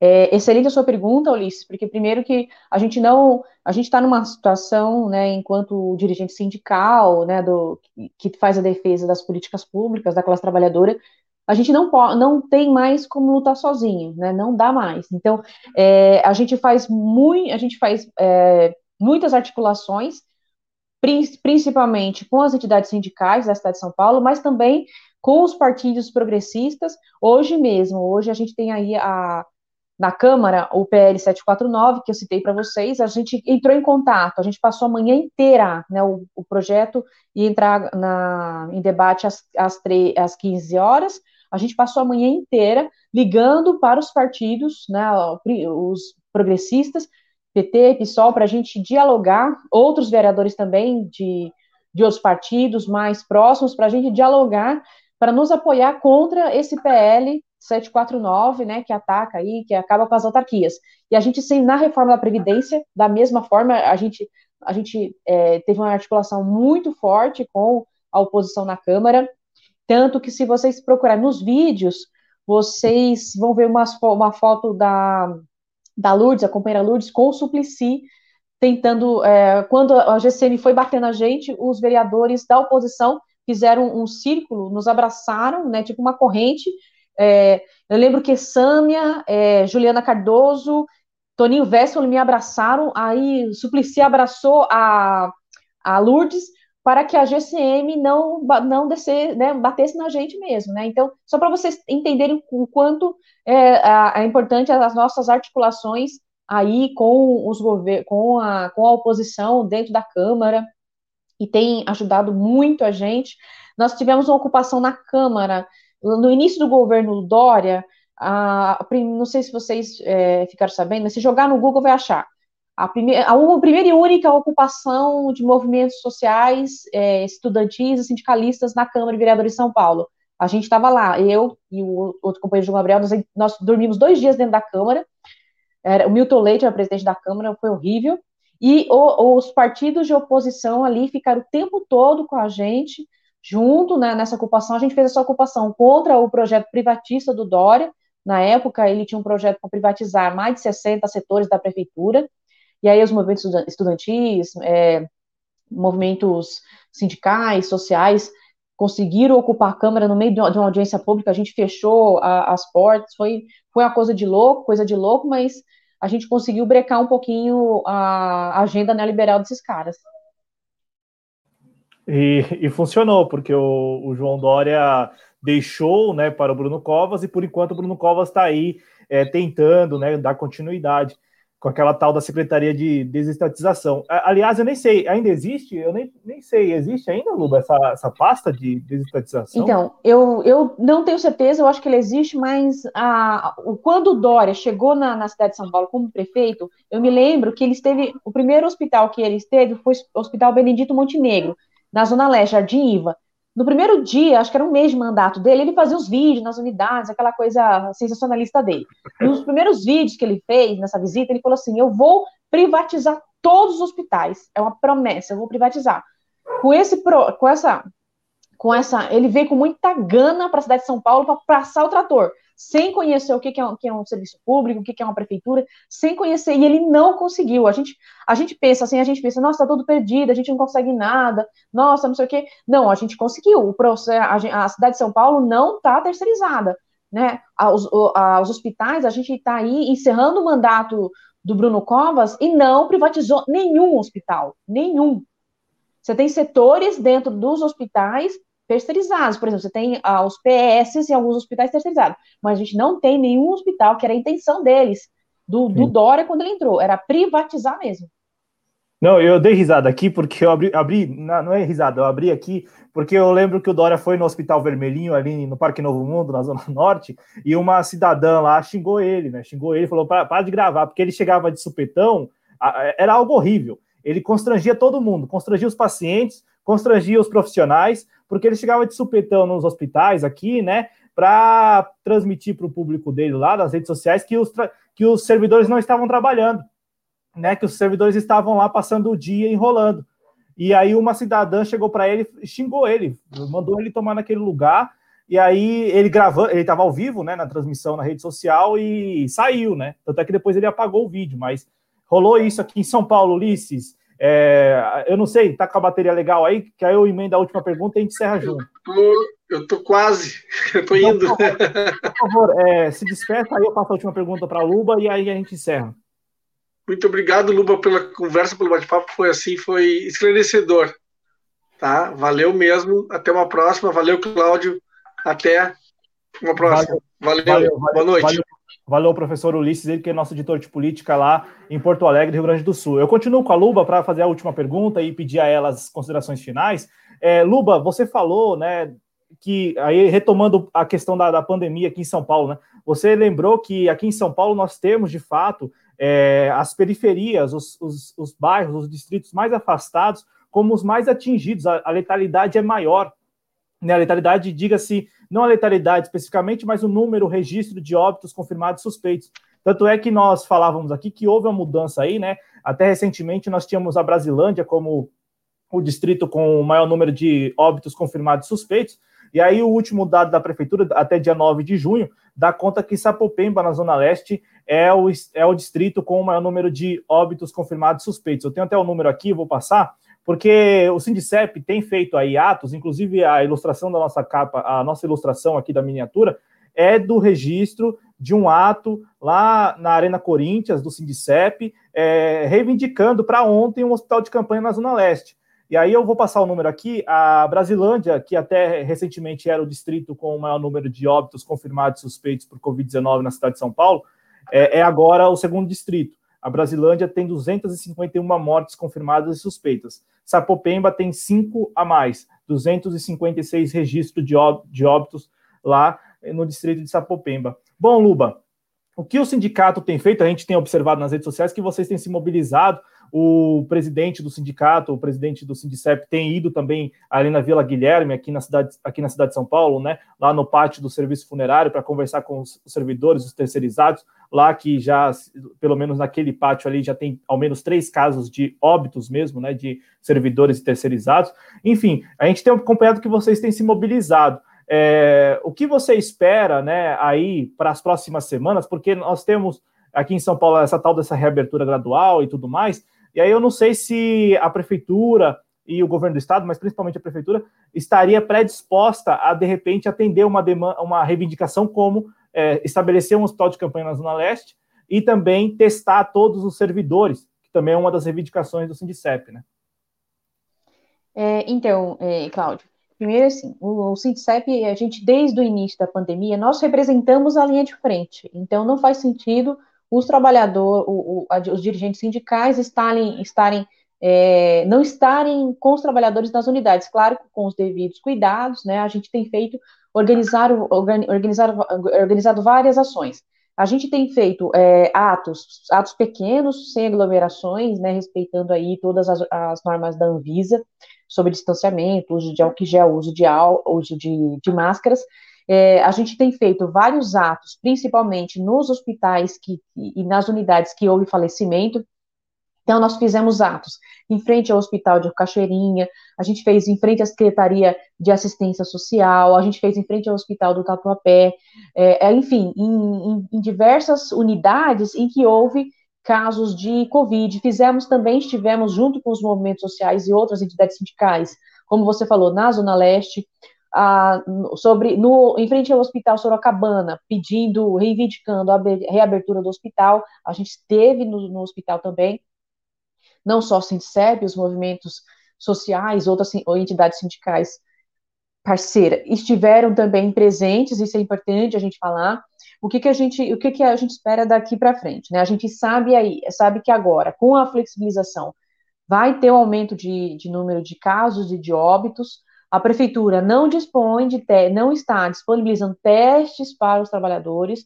EPI ainda é um problema. A gente avançou muito no debate da, da EPI, mas ainda é um problema a falta de equipamento de proteção individual. Então a gente vai ter uma, uma leva muito grande de pessoas que vão necessitar de, de, de hospitalização. Então é importante que a gente continue nesses debates, pedindo a, a, abertura dos hospitais de campanha, mas também pedindo melhorias para os nossos hospitais, né? Abertura, mais aberturas de leitos, é, contratação e concurso para, é, para, para as equipes dos nossos hospitais, e a gente continua fazendo esse debate, continua fazendo essas reivindicações, e eu espero que nos próximos, nos próximos dias a gente consiga é, uma mobilização maior da população. E para finalizar, eu acho que já estou nas considerações finais, é... desculpa. Para finalizar, eu acho que é o seguinte: é, a gente está no, no, momento, no país, num momento de bastante resistência também. Você falou de mobilização do SINCEP, mas a gente teve aí dois domingos de mobilização da, das pessoal das torcidas, né, o pessoal é, é, na defesa da democracia, contra o neofascismo, e na, em, em passeatas, tanto na Paulista quanto no Largo da Batata. O SINCEP esteve é, junto a, a, esse movimento nessas ações, então eu, eu, eu tenho esperanças, né, pensando inclusive na, na, luta lá nos Estados Unidos, né, do pessoal com debate racial forte que está lá, que está aqui, que a gente também está tá, tá, tá fervendo aqui também na gente, né, porque você citou Sapopemba e Brasilândia, e a gente sabe que na periferia. A imensa maioria da população é uma é a população negra, é uma população carente, tem a, o debate do racismo estrutural muito forte, então eu estou colocando é, esses temas né, para finalizar e dizer que eu tenho bastante esperança que a gente consiga fazer uma disputa legal desse momento político, né, desse momento histórico, e que a gente coloque as pautas progressistas na roda e que a população abrace nessas pautas progressistas. A gente vive um outro, uma outra conjuntura política, um outro momento. A gente sabe que boa parte das pessoas que apoiavam Bolsonaro, que votaram em Bolsonaro, se arrependeram, estão hoje fazendo a reflexão do que é o governo Bolsonaro, do que foi o golpe de 2016, né, do o que foi a, a o que foi o, o desmonte né, da, do Estado, das políticas públicas, do ataque à classe trabalhadora, né, as coisas estão ficando mais nítidas agora para a população, então eu tenho bastante esperança aí nessas, nessas gotas de resistência que a gente está é, pingando e que daqui a pouco vai virar uma chuvarada da resistência. Essa, esse é o recado aí que, que eu deixo para vocês, uma esperança aí de resistência nesse momento aí difícil, de pandemia que o Brasil e o planeta inteiro vive. Muito obrigada pelo convite. Não, maravilhoso, maravilhoso. Mensagem de esperança aí. É que eu fico imaginando, né? Você que é secretária de atenção à mulher trabalhadora do Sindicep, ou seja, dirigente sindical, é, todo dia ali, acorda muito cedo, vai dormir muito tarde, é, tentando atender ali a essas demandas, essas denúncias que chegam para todos vocês aí do sindicato, e ao mesmo tempo é, é, é acompanhar né, essa, essa, esse início, talvez esse ensaio de movimento contra mesmo a tudo que nós estamos acompanhando já há algum tempo, né? A proposta, já que a gente está falando aqui de trabalho, de trabalhador, semana que vem, dia 1 de julho, tem aí o break dos apps, né, com os entregadores aí na sua primeira greve geral nacional, e é muito importante todo o apoio da sociedade civil. Ô, Luba, mais uma vez, muito, muito obrigado, muito obrigado por ter aceitado nosso convite, portas abertas sempre, é muito importante a gente conversar é, com vocês do Sindicep para a gente entender é, um pouco da dinâmica, até porque recomendo aqui aos nossos espectadores que ainda não seguem nas redes sociais do Sindicep que, que sigam, porque é, foi até um comentário que nós fizemos na primeira vez que a Luba veio, né? A comunicação é, flui de maneira assim muito tranquila, é muito bem feita a comunicação do Sindicato dos Servidores Municipais aqui de São Paulo, né? O companheiro Alexandre lá, e assim, vocês todos sempre aí à disposição, né, para de repente discutir esses temas, para dirimir algumas dúvidas ali, né? Enfim, eu acho, acho muito bacana, porque é, acompanhamos nos últimos anos uma campanha de criminalização dos sindicatos, né? De criminalização dos sindicalistas, e aí eu vejo com muito bons olhos, aqui nós enxergamos com muito bons olhos as ações que vocês têm promovido e principalmente esse trabalho em, é, aqui nas redes sociais de mostrar o que vocês, como, como é importante um sindicato atuante que está próximo do trabalhador ali. E aí a gente acompanhando as redes sociais de vocês, a gente tem a ideia do trabalho que vocês têm diariamente visitando todos os trabalhadores. Luba, muito obrigado mais uma vez. Né? Muito obrigado, Cláudio, pelo convite. Estou sempre à disposição. Precisei entrar um pouco mais tarde hoje por conta da entrevista do 247, mas qualquer é, é, momento que vocês quiserem me chamar, no horário da, da programação, tranquilo, estou à disposição. Super admiro o trabalho que vocês fazem. Grande abraço a todas e a todos. Estamos juntos na resistência contra o fascismo, aliás, contra o neofascismo, porque eu até aprendi com o Breno Altman que é o neofascismo que o Bolsonaro faz, né? O fascismo clássico ficou para trás, o que ele faz é o neofascismo aí. Obrigado, Perfeito. gente. Perfeito, Luba. Eu vou seguir aqui para apresentar para o nosso público os números atualizados da pandemia e agradeço, agradeço muito a Luba Melo aqui por ter participado mais uma vez com a gente e por se colocar à disposição. Recomendando mais uma vez, você que ainda não acompanha o trabalho da Luba nas redes sociais e também é, ali do trabalho do próprio Sindicep nas redes sociais, por favor, acompanhe. Tchau, Luba. Até uma próxima, viu? Portas abertas para você sempre. Se cuida aí, saúde, saúde para você e para sua família, viu? Abraço. Pessoal, a gente segue por aqui. Eu vou ser bem breve no, no, nesse bloquinho de comentários aqui. Eu quero cumprimentar quem está aqui no chat. O Frota Roosevelt, que agradece aqui, faz é, um comentário no sentido de excelente entrevista. Parabéns por essa conversa elucidativa com essa luba guerreira dos trabalhadores. Ele que sempre manda ali a rosinha do trabalhismo, né? É, o Frota Roosevelt aqui. É, o Cleiton também. É, o Cleiton, fica por aí. Eu vou passar aqui algumas notícias apenas. Enfim, será bem breve. A Grazi, Grazi, muito obrigado, muito obrigado pelo apoio que você sempre nos dá e por estar aqui no chat, né? Ela que é nossa membra, ela que dá parabéns aqui para a Luba, o Facada Mágica. O Facada Mágica com, esse, com essa fotinha desse dogzinho aí olhando para cima é muito maneiro. Ou, ou, ou, ou a Facada Mágica, né? Enfim, é aquele abraço aí, aquele abraço. Esse dog aí é, é muito legal, esse cachorrinho, né? Dog não, dog não, dog em inglês não, cachorrinho. O cachorrinho aí é, deixa eu ver aqui o Márcio Caraça agora falando sempre, ele que sempre fala dos EPIs, e é importante isso, né? Essa, essa discussão em relação aos EPIs, ao uso dos EPIs, é, dos equipamentos de proteção individual. É, está aqui o Márcio Caraça falando que não é EPIs, mas também a consciência do povo em usar é um problema, tá aqui. E a Eliana lembrando aqui que hoje, ela mandou no nosso grupo no WhatsApp, né? A Eliana, que é uma guerreira, ela que é militante do PSTU, que está em final de semestre e tal, ela lembrou que hoje, ela que é da região da Penha, na Zona Leste, né, ela, ela saiu para colar cartazes aí defendendo tudo isso, tudo isso que a Luba é, comentou aqui com a gente, né? É, ela que falou que estamos juntas, companheiro, o PSTU e é, o CSP atuando. Aqui o Fernando Gregório também, um olá para o Fernando Gregório. E deixa eu ver quem mais chegou por aqui, a Jaqueline Barbosa, um olá também para ela, boa noite. É, a, Eliana lembrando do Gilberto Kassab, né? É, exatamente aqui, a, a, limpeza das escolas foi privatizada na gestão Gilberto Kassab e o Haddad continuou. É, e o Fernando Haddad também tinha é, ali incorporado à sua gestão é, a aceitação às OS, as organizações sociais. O Fernando Haddad também. Né? Então fica também, é, é, aquilo, nada é perfeito, né? Nada no mundo é perfeito mesmo, né?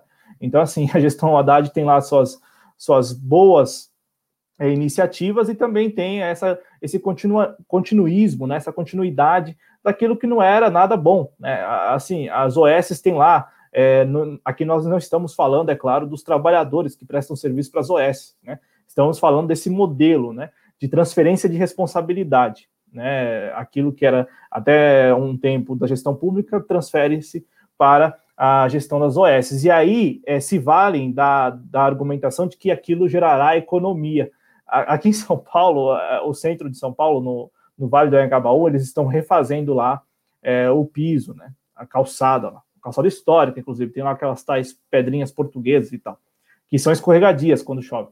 E aí, a Prefeitura de São Paulo anunciou a obra, está lá realizando a obra já há algum tempo, né? Faz tempo que eu não vou para aquela região, então nem, nem, nem sei se eles ainda estão dando continuidade à obra, mas a última vez que eu vi, aqui no telejornal local, eles estavam fazendo essa obra, a Prefeitura de São Paulo. E aí é, a obra sairia mais caro do que é, a obra e a entrega para a iniciativa privada é, sairia mais caro. Então, assim, é, você gasta-se, sei lá, eu posso estar equivocado, mas era algo em torno de 50 milhões de reais na obra. E aí a expectativa era, com a gestão da iniciativa privada, é, ter o retorno de 30 milhões de reais. Então, assim, você, sai perdendo. Você entrega, né, você, a, a gestão entrega para a iniciativa privada, né, a, a concessão ali, né, e, e ainda paga. paga, né? É aquilo, né? É, aquela brincadeira que algumas pessoas fazem, né? Nossa, você quer me vender isso, né? É, você me vende e me dá um, um trocado ainda, né? para complementar. Enfim, essa zoeira, né? Mas no caso aqui é um caso sério. A gestão, é, gestão pública tem que ser ali é, é administrada por quem de fato tem espírito público e não quem atende a lobbies, né? E aqui em São Paulo nós temos uma experiência aí já de algumas décadas de pessoas que atendem a lobbies, né? E como eu disse ao longo do programa, o João Dória é a personificação é, do, da, do lobby, né? Não por acaso ele é o presidente, né? Não neste momento, mas é o proprietário, enfim, ele é o responsável pelo LEAD, né? Que é um grupo aí de empresários, não é um grupo de empresários, é uma empresa que faz a ponte entre o empresariado e a gestão pública, né? Isso, não sei se é na área criminal, mas é, no, na área do direito, isso é tráfico de influência, tá? Então é mais ou menos isso aí. É, como diria o Ciro Gomes, o João Dória não produz nenhuma ruela. É, deixa eu ver quem mais aqui que está por aqui. Bom, repercutir todos os comentários. Deixa eu ver se vocês falaram mais alguma coisa é, aqui no chat. É, deixa eu ver, deixa eu ver. Bom, deixa eu ver, deixa eu ver, legal, né?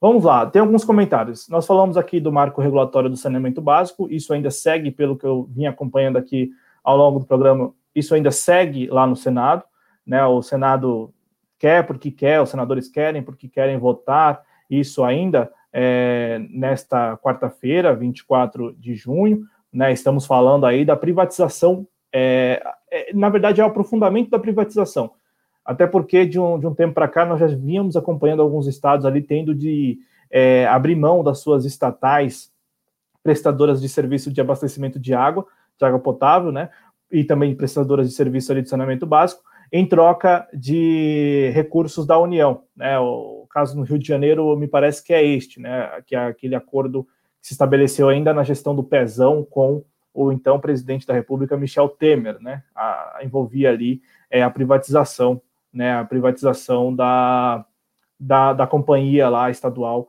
de, de abastecimento de água. É, também quero, então, assim, a gente vai acompanhar isso, mas em resumo, gente, assim, nós estamos falando de fato da privatização do aprofundamento, né? E como o professor Ulisses lembrou aqui, eles não têm qualquer é, receio em falar de maneira explícita, né? Que eles estão entregando ali algo que é muito importante, né? Abastecimento de água potável e tudo mais, e estão entregando para a iniciativa privada, né? Para a iniciativa privada, entenda-se os colegas ali, os amigos e tal, deles, né? E que boa parte da, da população brasileira, principalmente aquela que está se situada, localizada, que vive interi no, no, interior do, do país, né, nos rincões do país, ficarão ainda mais desassistidas, né? Porque não é que elas ficarão desassistidas, ou seja, elas deixarão de contar com o serviço, é porque elas já não contam com esse serviço hoje e provavelmente entregando para a iniciativa privada, pelo histórico que nós temos, é que elas continuarão sem é, esse atendimento né, do, do, abastecimento de água potável e também ali da canalização e é, dos serviços de saneamento básico. Então, é disso que nós estamos tratando aqui, tá legal? E, aliás, o, o lobby para esse marco regulatório é, do saneamento básico é algo que ano passado foi intensíssimo, foi intensivíssimo, né? Eu não sei nem se existe isso, mas é, foi muito intenso. Vamos lá, foi muito intenso. Eu, eu acompanhei, é, por um lado, né, algumas autarquias aí, de, de é, autarquias que é, prestam ali a, a, o serviço de fiscalizar o exercício profissional, e, e, eles, eles estavam todos ali oriçados, eles queriam muita aprovação e tal, enfim, isso ano passado, né? E aí agora parece que o Senado, é, parece que o Senado quer, porque quer votar isso mesmo, quer aprovar isso ainda na noite desta quarta-feira, 24 de junho. Um outro projeto no Senado que não foi votado hoje, mas que, que não foi para pauta, esteve na pauta, mas não chegou a, a tramitar, né, e deve voltar amanhã, na, na quinta-feira, 25 de junho, é o tal do PL 2630, né, que é, é bem, olha, assim, é, eu não vou falar aqui censura, mas estamos caminhando para isso, né, é um, é um PL que é, busca estabelecer ali regras duríssimas para este espaço aqui, né, o espaço das mídias sociais. É preciso lembrar e recordar ao espectador que no ano passado, ao longo do ano, nós aqui na TV Jovens Cronistas e também o pessoal do Duplo Expresso, né, do Duplo Expresso, é, vem falando, vem falando de alguns PLs aí de um conjunto de projetos de lei que buscam estabelecer ali o arcabouço legal, né, ou seja, querem estabelecer, chancelar isso é, juridicamente. Chancelar isso o quê? Chancelar o autoritarismo, portanto, é, ali o monitoramento, né, em, em alguma medida, em outra medida, é, ações é, é, que são antiterroristas, entre aspas, né? É, enfim, eles estavam trabalhando nesse sentido. Né? Estamos falando aqui do PL 2418, estamos falando do PL 1595, que é do Major Vitor Hugo, né? Que é o líder do desgoverno Bolsonaro na Câmara dos Deputados.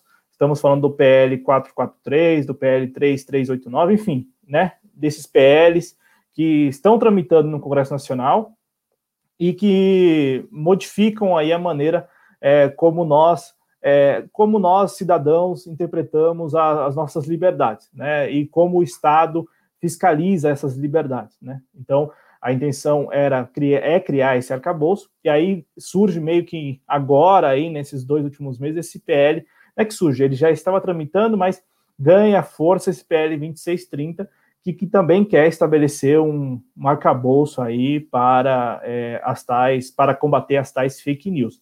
Então, tomar todo cuidado, né, é, neste momento, entre cerrar fileiras com quem apoia ou cerrar fileiras com quem é contrário aí a, a, a medida, porque nós temos que é, absorver o que consta do texto e nos enxergar como potenciais é, atingidos por aquela medida. E o PL 2630, ele, é, de alguma forma, ele é muito abrangente e, como é lei no Congresso Nacional, né, ou melhor, em, muitas, em muitos desses fóruns aí, desses fóruns aí do Legislativo, é, é muito abstrato. Então fica assim, olha, é, fake news é isso, e aí de repente, pá, é, você, espectador na sua rede social, é bloqueado e não sabe por quê. É, nós aqui da, a mesma, é, da mesma forma, enfim. Então, vamos acompanhar a tramitação desse PL 20, 2630, que tem é, gerado um grande debate é, na opinião pública, né?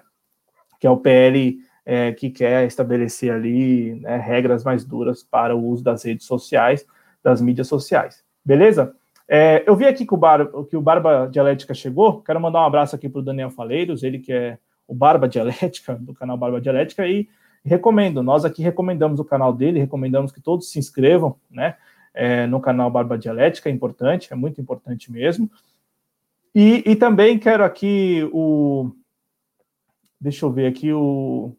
O Frota, ele repercutiu aqui no chat essa questão da, da Sara Giromini e tal, né?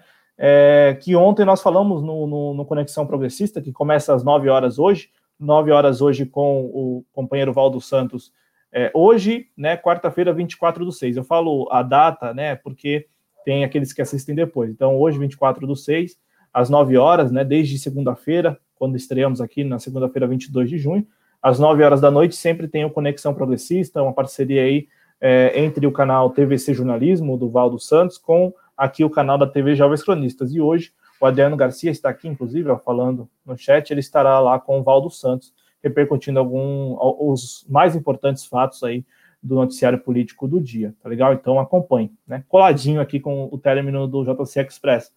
E aí o Frota falou que a, a Sara Giromini deve sair do Chilindró e tal, né? É, me parece que é exatamente isso. Me parece que é, o Alexandre de Moraes permitiu ali que ela é, use uma tornozeleira, né?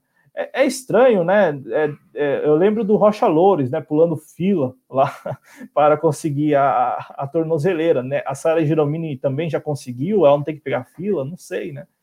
Fica aí essa, essa dúvida, né? Um abraço, um abraço, Daniel Faleiros. Eu lembro do, do Rocha, Loures, é, Rocha Loures, né? É, eu fico lembrando dele, porque ele pulou a fila, né? Para conseguir ali a tornozeleira ainda em 2017, né? Então, então fica registrado aqui, mas parece que é isso mesmo, Frota. Parece que ela vai deixar a cadeia aí. É, ela, ela, estava presa preventivamente, como o Almir Felite falou ontem, né? Tem como prorrogar isso, mas o Alexandre de Moraes ali, pelo que circula na mídia aí, entendeu que cabe é, libertá-la, né? Pessoal, eu peço a vocês que estão no chat aí, que puderem, contribuam financeiramente, mandem um super stick, ainda que é, ali no valor módico mesmo, né, de um, de um real, de 99 centavos, de 1,99, enfim, o valor que você puder. E aqueles que não puderem, deixe o like, se inscreva no canal, compartilhe. E quem não quiser contribuir financeiramente via Superchat e Superstick, temos aí as contas bancárias, temos o Apoia-se, temos o clube de membros, torne-se membro do nosso canal, é, é muito importante. É, o Márcio falou que tem que colocar, olha, nem vou falar, tá aí, tá aí na tela, o Márcio Caraço, né? E aí o Adriano falando aqui, o Adriano tá, tá tirando esse sarro aí já há um tempo, hein? Na, na verdade, não é tirando sarro, o Adriano tá aí recomendando, ó. Tá aí, ó, Record TV, eu nem sei quem é o diretor lá, né? Não é o Vildomar, o Vildomar tá lá na Band, né? lá na Band, lá fazendo aquilo lá todas as manhãs, né? Mas na Record TV lá, o Adriano tá dando uma dica aí. Segunda dica, viu? O Adriano deu uma dica já no domingo, né? Com a, com a Fly lá, Fly lá. E agora tem outra dica aí, ó. Tá aí, ó. A Fazenda aí 2021, é, com potenciais participantes. Tá legal? É, Para encerrar o programa, né? É, infelizmente não aí em alto astral, né? Mas a gente tem que dar aqui essa notícia, atualizar os números da pandemia no Brasil, né? Nós estamos acompanhando que a pandemia, eu, eu, assim, é risada de nervoso, gente.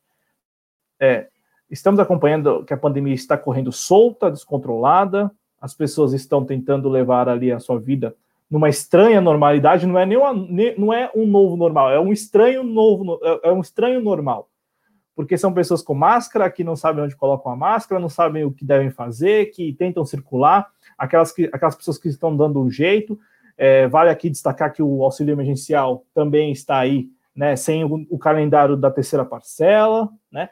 Há uma discussão enorme sobre a prorrogação, e eu quero aqui aproveitar isso, já que eu falei do auxílio emergencial, que é, o desgoverno Bolsonaro vem trabalhando aquela narrativa de que o auxílio emergencial é um rombo, que vai causar um rombo e rombo e rombo, essa história toda, uma história que foi pavimentada em grande medida pela mídia corporativa do Brasil, né, ao longo do ano passado, do ano retrasado, com a, a questão da, da, da, da Previdência, né, da, do INSS, essa história de rombo, rombo, rombo, rombo, e outra coisa, eu já falei aqui, é, ainda que o auxílio emergencial cause o tal rombo no orçamento público, é um rombo necessário e é um rombo que vale muito a pena. Por quê? Porque todos estamos acompanhando que o auxílio emergencial ele é simbólico, o valor é, mas ele está chegando exatamente para quem precisa, com exceção daqueles foragidos que conseguiram ter, que aqueles foragidos que conseguiram ter acesso, né, e também aos aos do Exército lá, né, das Forças Armadas que também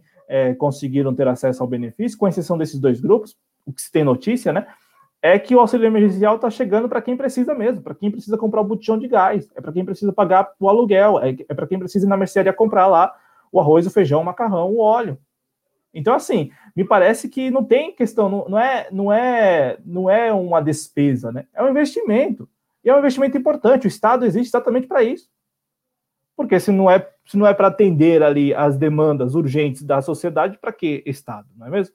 Então fica aqui esse registro. Eu falo isso porque eu tenho ouvido, escutado cada vez mais que é, o prorrogar o auxílio emergencial causará um rombo nas contas públicas. Primeiro que já temos aí projeções desde o início da pandemia aqui no Brasil, desde, desde o primeiro caso, que as projeções apontam que nós teremos um, nós teremos aí um PIB negativo Tá óbvio isso. E podendo alcançar mais de, mais de uma casa. Mais de duas casas, perdão. É, então, assim, é, a gente tem que tomar cuidado, porque, assim, essa questão de, de rombo, rombo, rombo, é, o Bolsonaro está se valendo disso. E, repito, o Bolsonaro se vale disso agora, porque a grande mídia corporativa aqui do Brasil, a, a mídia corporativa, vem batendo nisso já há alguns anos.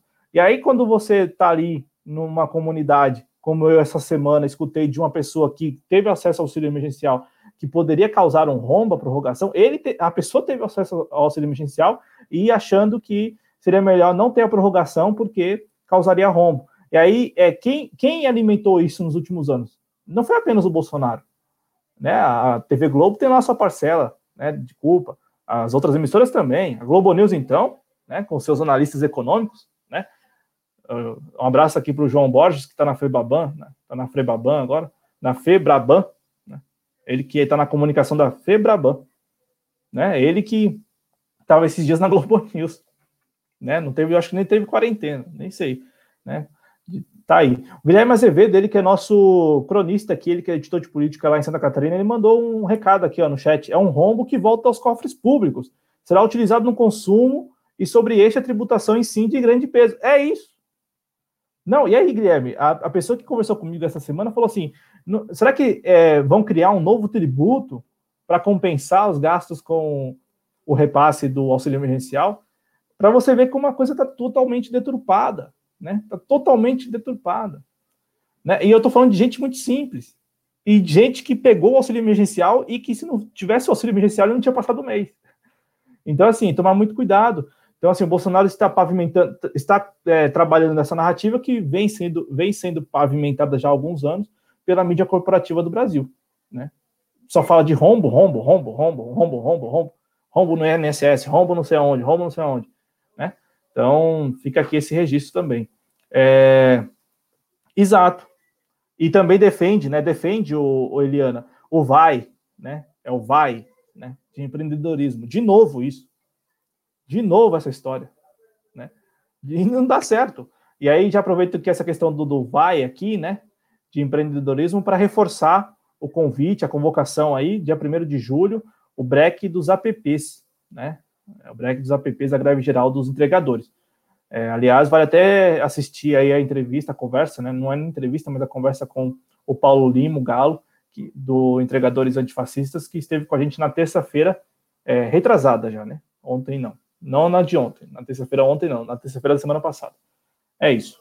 É, o Fernando Gregório, CPMF do auxílio. E, e aí o Frota Roosevelt. Vocês sabem que, admira que ele admira a Rede Globo, mas os jornalistas econômicos dela são podres. Não, são demais. São demais. O, o, até, a, até uma brincadeira, vou, vou aproveitar aqui, há uma brincadeira de que. E uma brincadeira que o, o Paulo Henrique Amorim fazia bastante, né? Que a Miriam Leitão e o Carlos Alberto Sandenberg são os donos da Globo.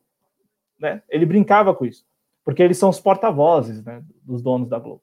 É, são, são aqueles jornalistas, Frota, e espectadores que chamam o, o patrão de colega, né? O PH, o o PHA, né, o Paulo Henrique Amorim, falava bastante, falava bastante disso. Né? São aqueles jornalistas que chamam o patrão de colega, né, de colega de trabalho e tal. E o Carlos Alberto Sandenberg tá, ele é, de manhã na, na, na, Globo News, eu não sei se ele faz ponta na Globo News de manhã, mas na CBN ele já tá lá, né? Aí meio-dia na CBN de novo, à tarde na Globo News, à noite na Globo News e depois na Globo. A, a Miriam então passa o dia todo também dedicada à TV Globo. Enfim, né? Tá aqui também esse, essa historinha. Bom, quero cumprimentar aqui a Maria Bernardes, que é nossa membro, e mandou um super stick aqui é, de 1,99. Exatamente aqui, um super stick de 1,99. Muito obrigado, muito obrigado a Maria Bernardes. Isso é muito importante porque nos ajuda aí a, a confundir o algoritmo e também a alcançar lá é, o, o, mínimo para poder sacar aqui no YouTube, né? Que a gente não sacou ainda não, viu, gente? Tá? Fica aí, fica esse registro também, né? Nosso canal está aqui já há dois anos, monetizado e tudo mais, mas a gente não sacou ainda nenhum valor, não. Bom, Vamos lá, vamos repercutir aqui os números. Nós temos aí 1 milhão 188.631 casos confirmados de novo coronavírus no, no país, né? Sendo 649.908 os tais recuperados. É, muitos desses recuperados são os assintomáticos, portanto, não, não deram ali a entrada né, no, na, na, rede hospitalar, né, na rede de saúde. É, também quero compartilhar com vocês, deixa eu ver se eu consigo aqui, é, mudar a tela. É, deixa eu ver aqui. Não, eu coloquei errado. Calma aí, aqui. Bom, temos aí os números também de óbitos confirmados, né? E o número não é nada agradável, né, de noticiar com vocês. E isso nos deixa um tanto para baixo, muito para baixo, né? É barra noticiar esses números todos os dias e acompanhar isso é, desde fevereiro. Né? Estamos aqui desde janeiro falando sobre isso. É, então, 53.830 brasileiros e brasileiras aí mortos é, por Covid-19. De pronto, vai aqui as nossas sinceras condolências, os nossos sinceros sentimentos, né? Nosso abraço aí é, de conforto nos familiares e amigos aí dessas vítimas todas. É, o registro de 1.185 casos novos aí de óbitos nas últimas 24 horas. Como temos acompanhado desde o início, né? É, Segunda-feira tem lá um, um, apresenta não um, apresenta um número artificial, né, um número um tanto ainda abaixo da, do, do que seria o normal para segunda-feira, porque tem aquela paralisação no final de semana. Isso desde o início, né? Desde o início do, dos primeiros casos aqui no Brasil. E aí ontem nós já tivemos né, um número maior, né? Posso até pegar aqui para vocês para a gente noticiar e encerrar o programa, para entregar aqui para o pessoal Valdo Santos e Adriano Garcia aí no Conexão Progressista. É, eu tenho aqui o número, vamos lá. Ontem nós tivemos aí é, de segunda-feira, né, 22 de junho, para terça-feira, 23 de junho, tivemos mais 1.374. E aí, de ontem para hoje, nós tivemos aí mais 1.185 registros. É, naquele boletim epidemiológico, nós já temos um dia, que é o dia 14 de maio, posso estar equivocado, inclusive posso até verificar isso para vocês agora, mas 14 de maio, como sendo o, o dia em que morreram mais pessoas aqui por Covid-19. Naquelas 24 horas, morreram 822 pessoas. Né? Então, nós já estamos neste patamar, patamar de um dia, é, de um dia, em 24 horas, é, ter ali morrido é, 822 pessoas. Né? Então, assim, é, por enquanto, dá para relativizar, como a gente tem dito. Né? Por enquanto, é possível falar que não necessariamente morreram esse número de pessoas, é, não morreu esse número de pessoas nas últimas 24 horas. Ainda é possível, né? Mas daqui a um tempo não será mais. Não será mais por quê? Porque a gente está acompanhando que estamos aí em um patamar que é um, um, patamar de 800 pessoas mortas em 24 horas, né? Que é o patamar do dia 14 de maio. Tá legal? É, eu, vi, eu, vim aqui confirmar, por isso que eu estou aqui é, olhando para os lados aqui, porque eu estou procurando exatamente essa informação para confirmar mesmo. Mas é dia 14 de maio, quando morreram aqui no Brasil 822 pessoas, tá legal? Então nós já estamos neste patamar. Né? Estamos alcançando aí as tais mil mortes é, nas, na, nas 24 horas, em, em, um período de 24 horas. Né?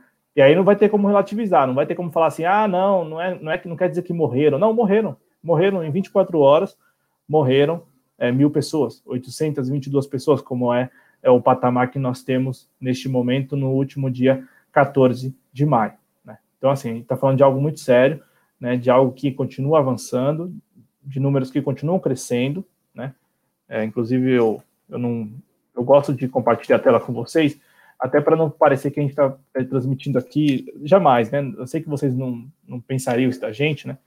Não pensariam que nós estamos aqui compartilhando fake news, mas eu gosto de compartilhar a tela até para deixar bem claro. Então aqui, ó, nós temos esse gráfico, é o gráfico do último boletim epidemiológico, é o gráfico que tem aqui ó, a data de ocorrência do óbito, né? Até o dia 14 de junho.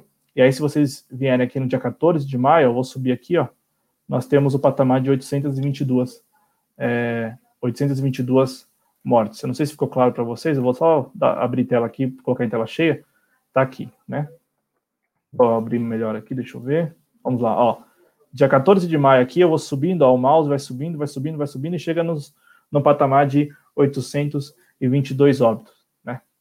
No dia 12, 808, dia 12 de maio, e aí aqui 14, né, 15, 16, 17, no dia 18, 802 óbitos confirmados. E aí não tem como relativizar. Não tem como relativizar, tá legal?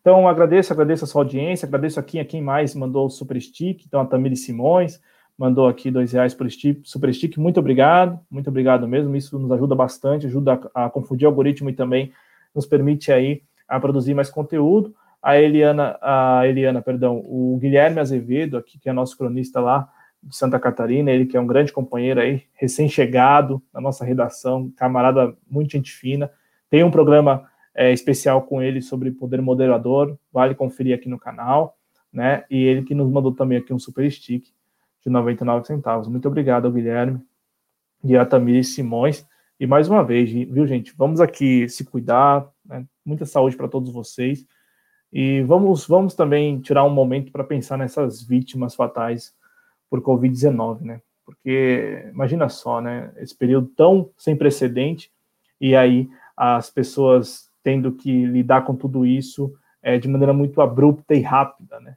Sem direito a velório, enfim?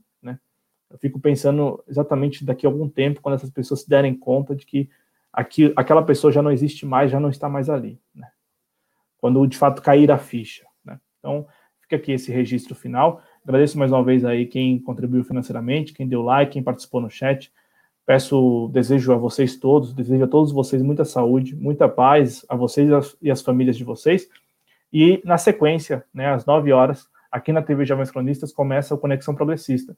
E é importante que vocês prestigiem também o trabalho, né, prestigiem o trabalho do companheiro, do companheiro Valdo Santos da TVC Jornalismo, da nossa equipe aqui, dos nossos redatores, hoje o Adriano Garcia participando com o Valdo Santos, e se puderem, estimulem ali, é, é, mandando super stick, super chat, porque é importante, confunde o algoritmo, permite que o conteúdo tenha mais visibilidade, tá legal, ganhe mais relevância aqui no YouTube.